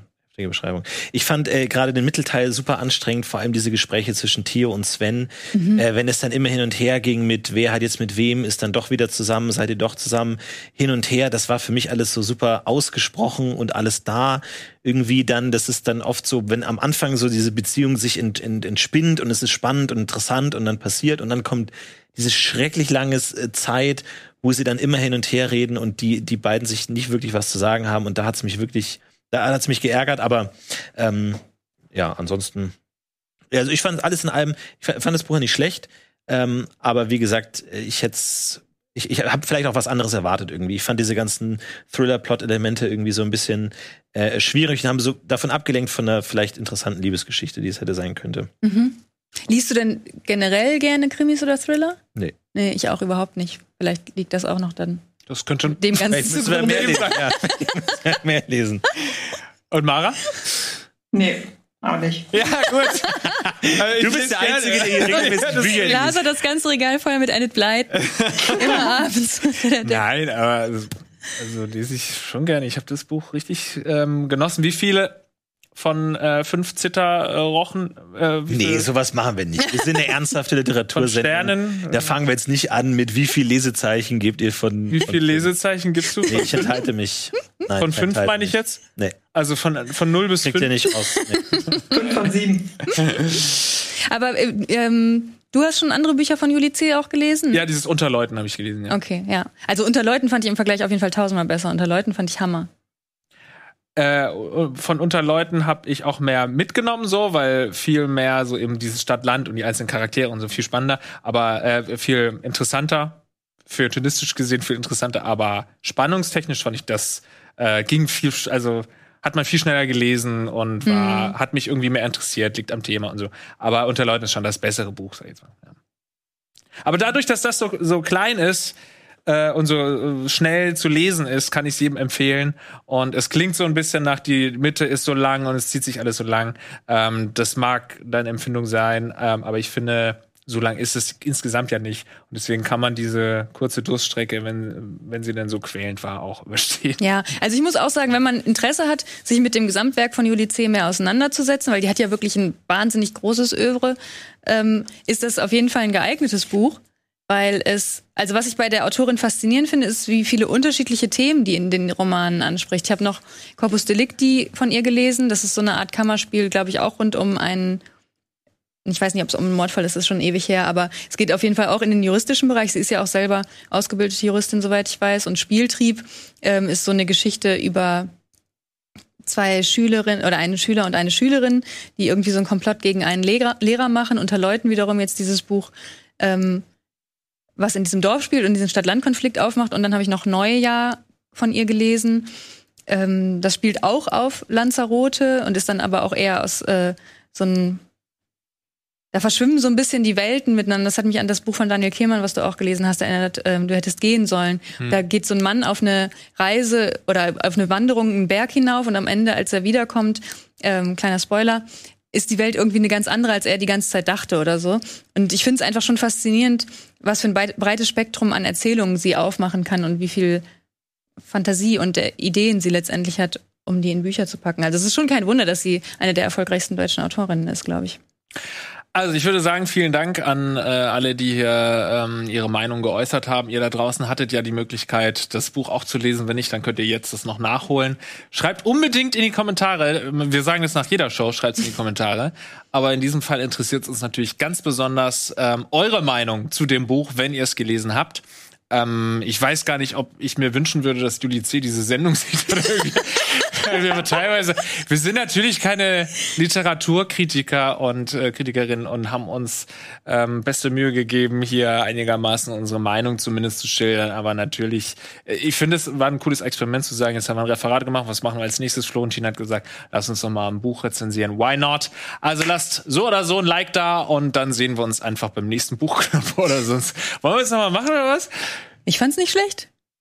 Jetzt nicht okay. nächste Woche. Die ja, okay, bis zum nächsten Mal. Ciao. Tschüss.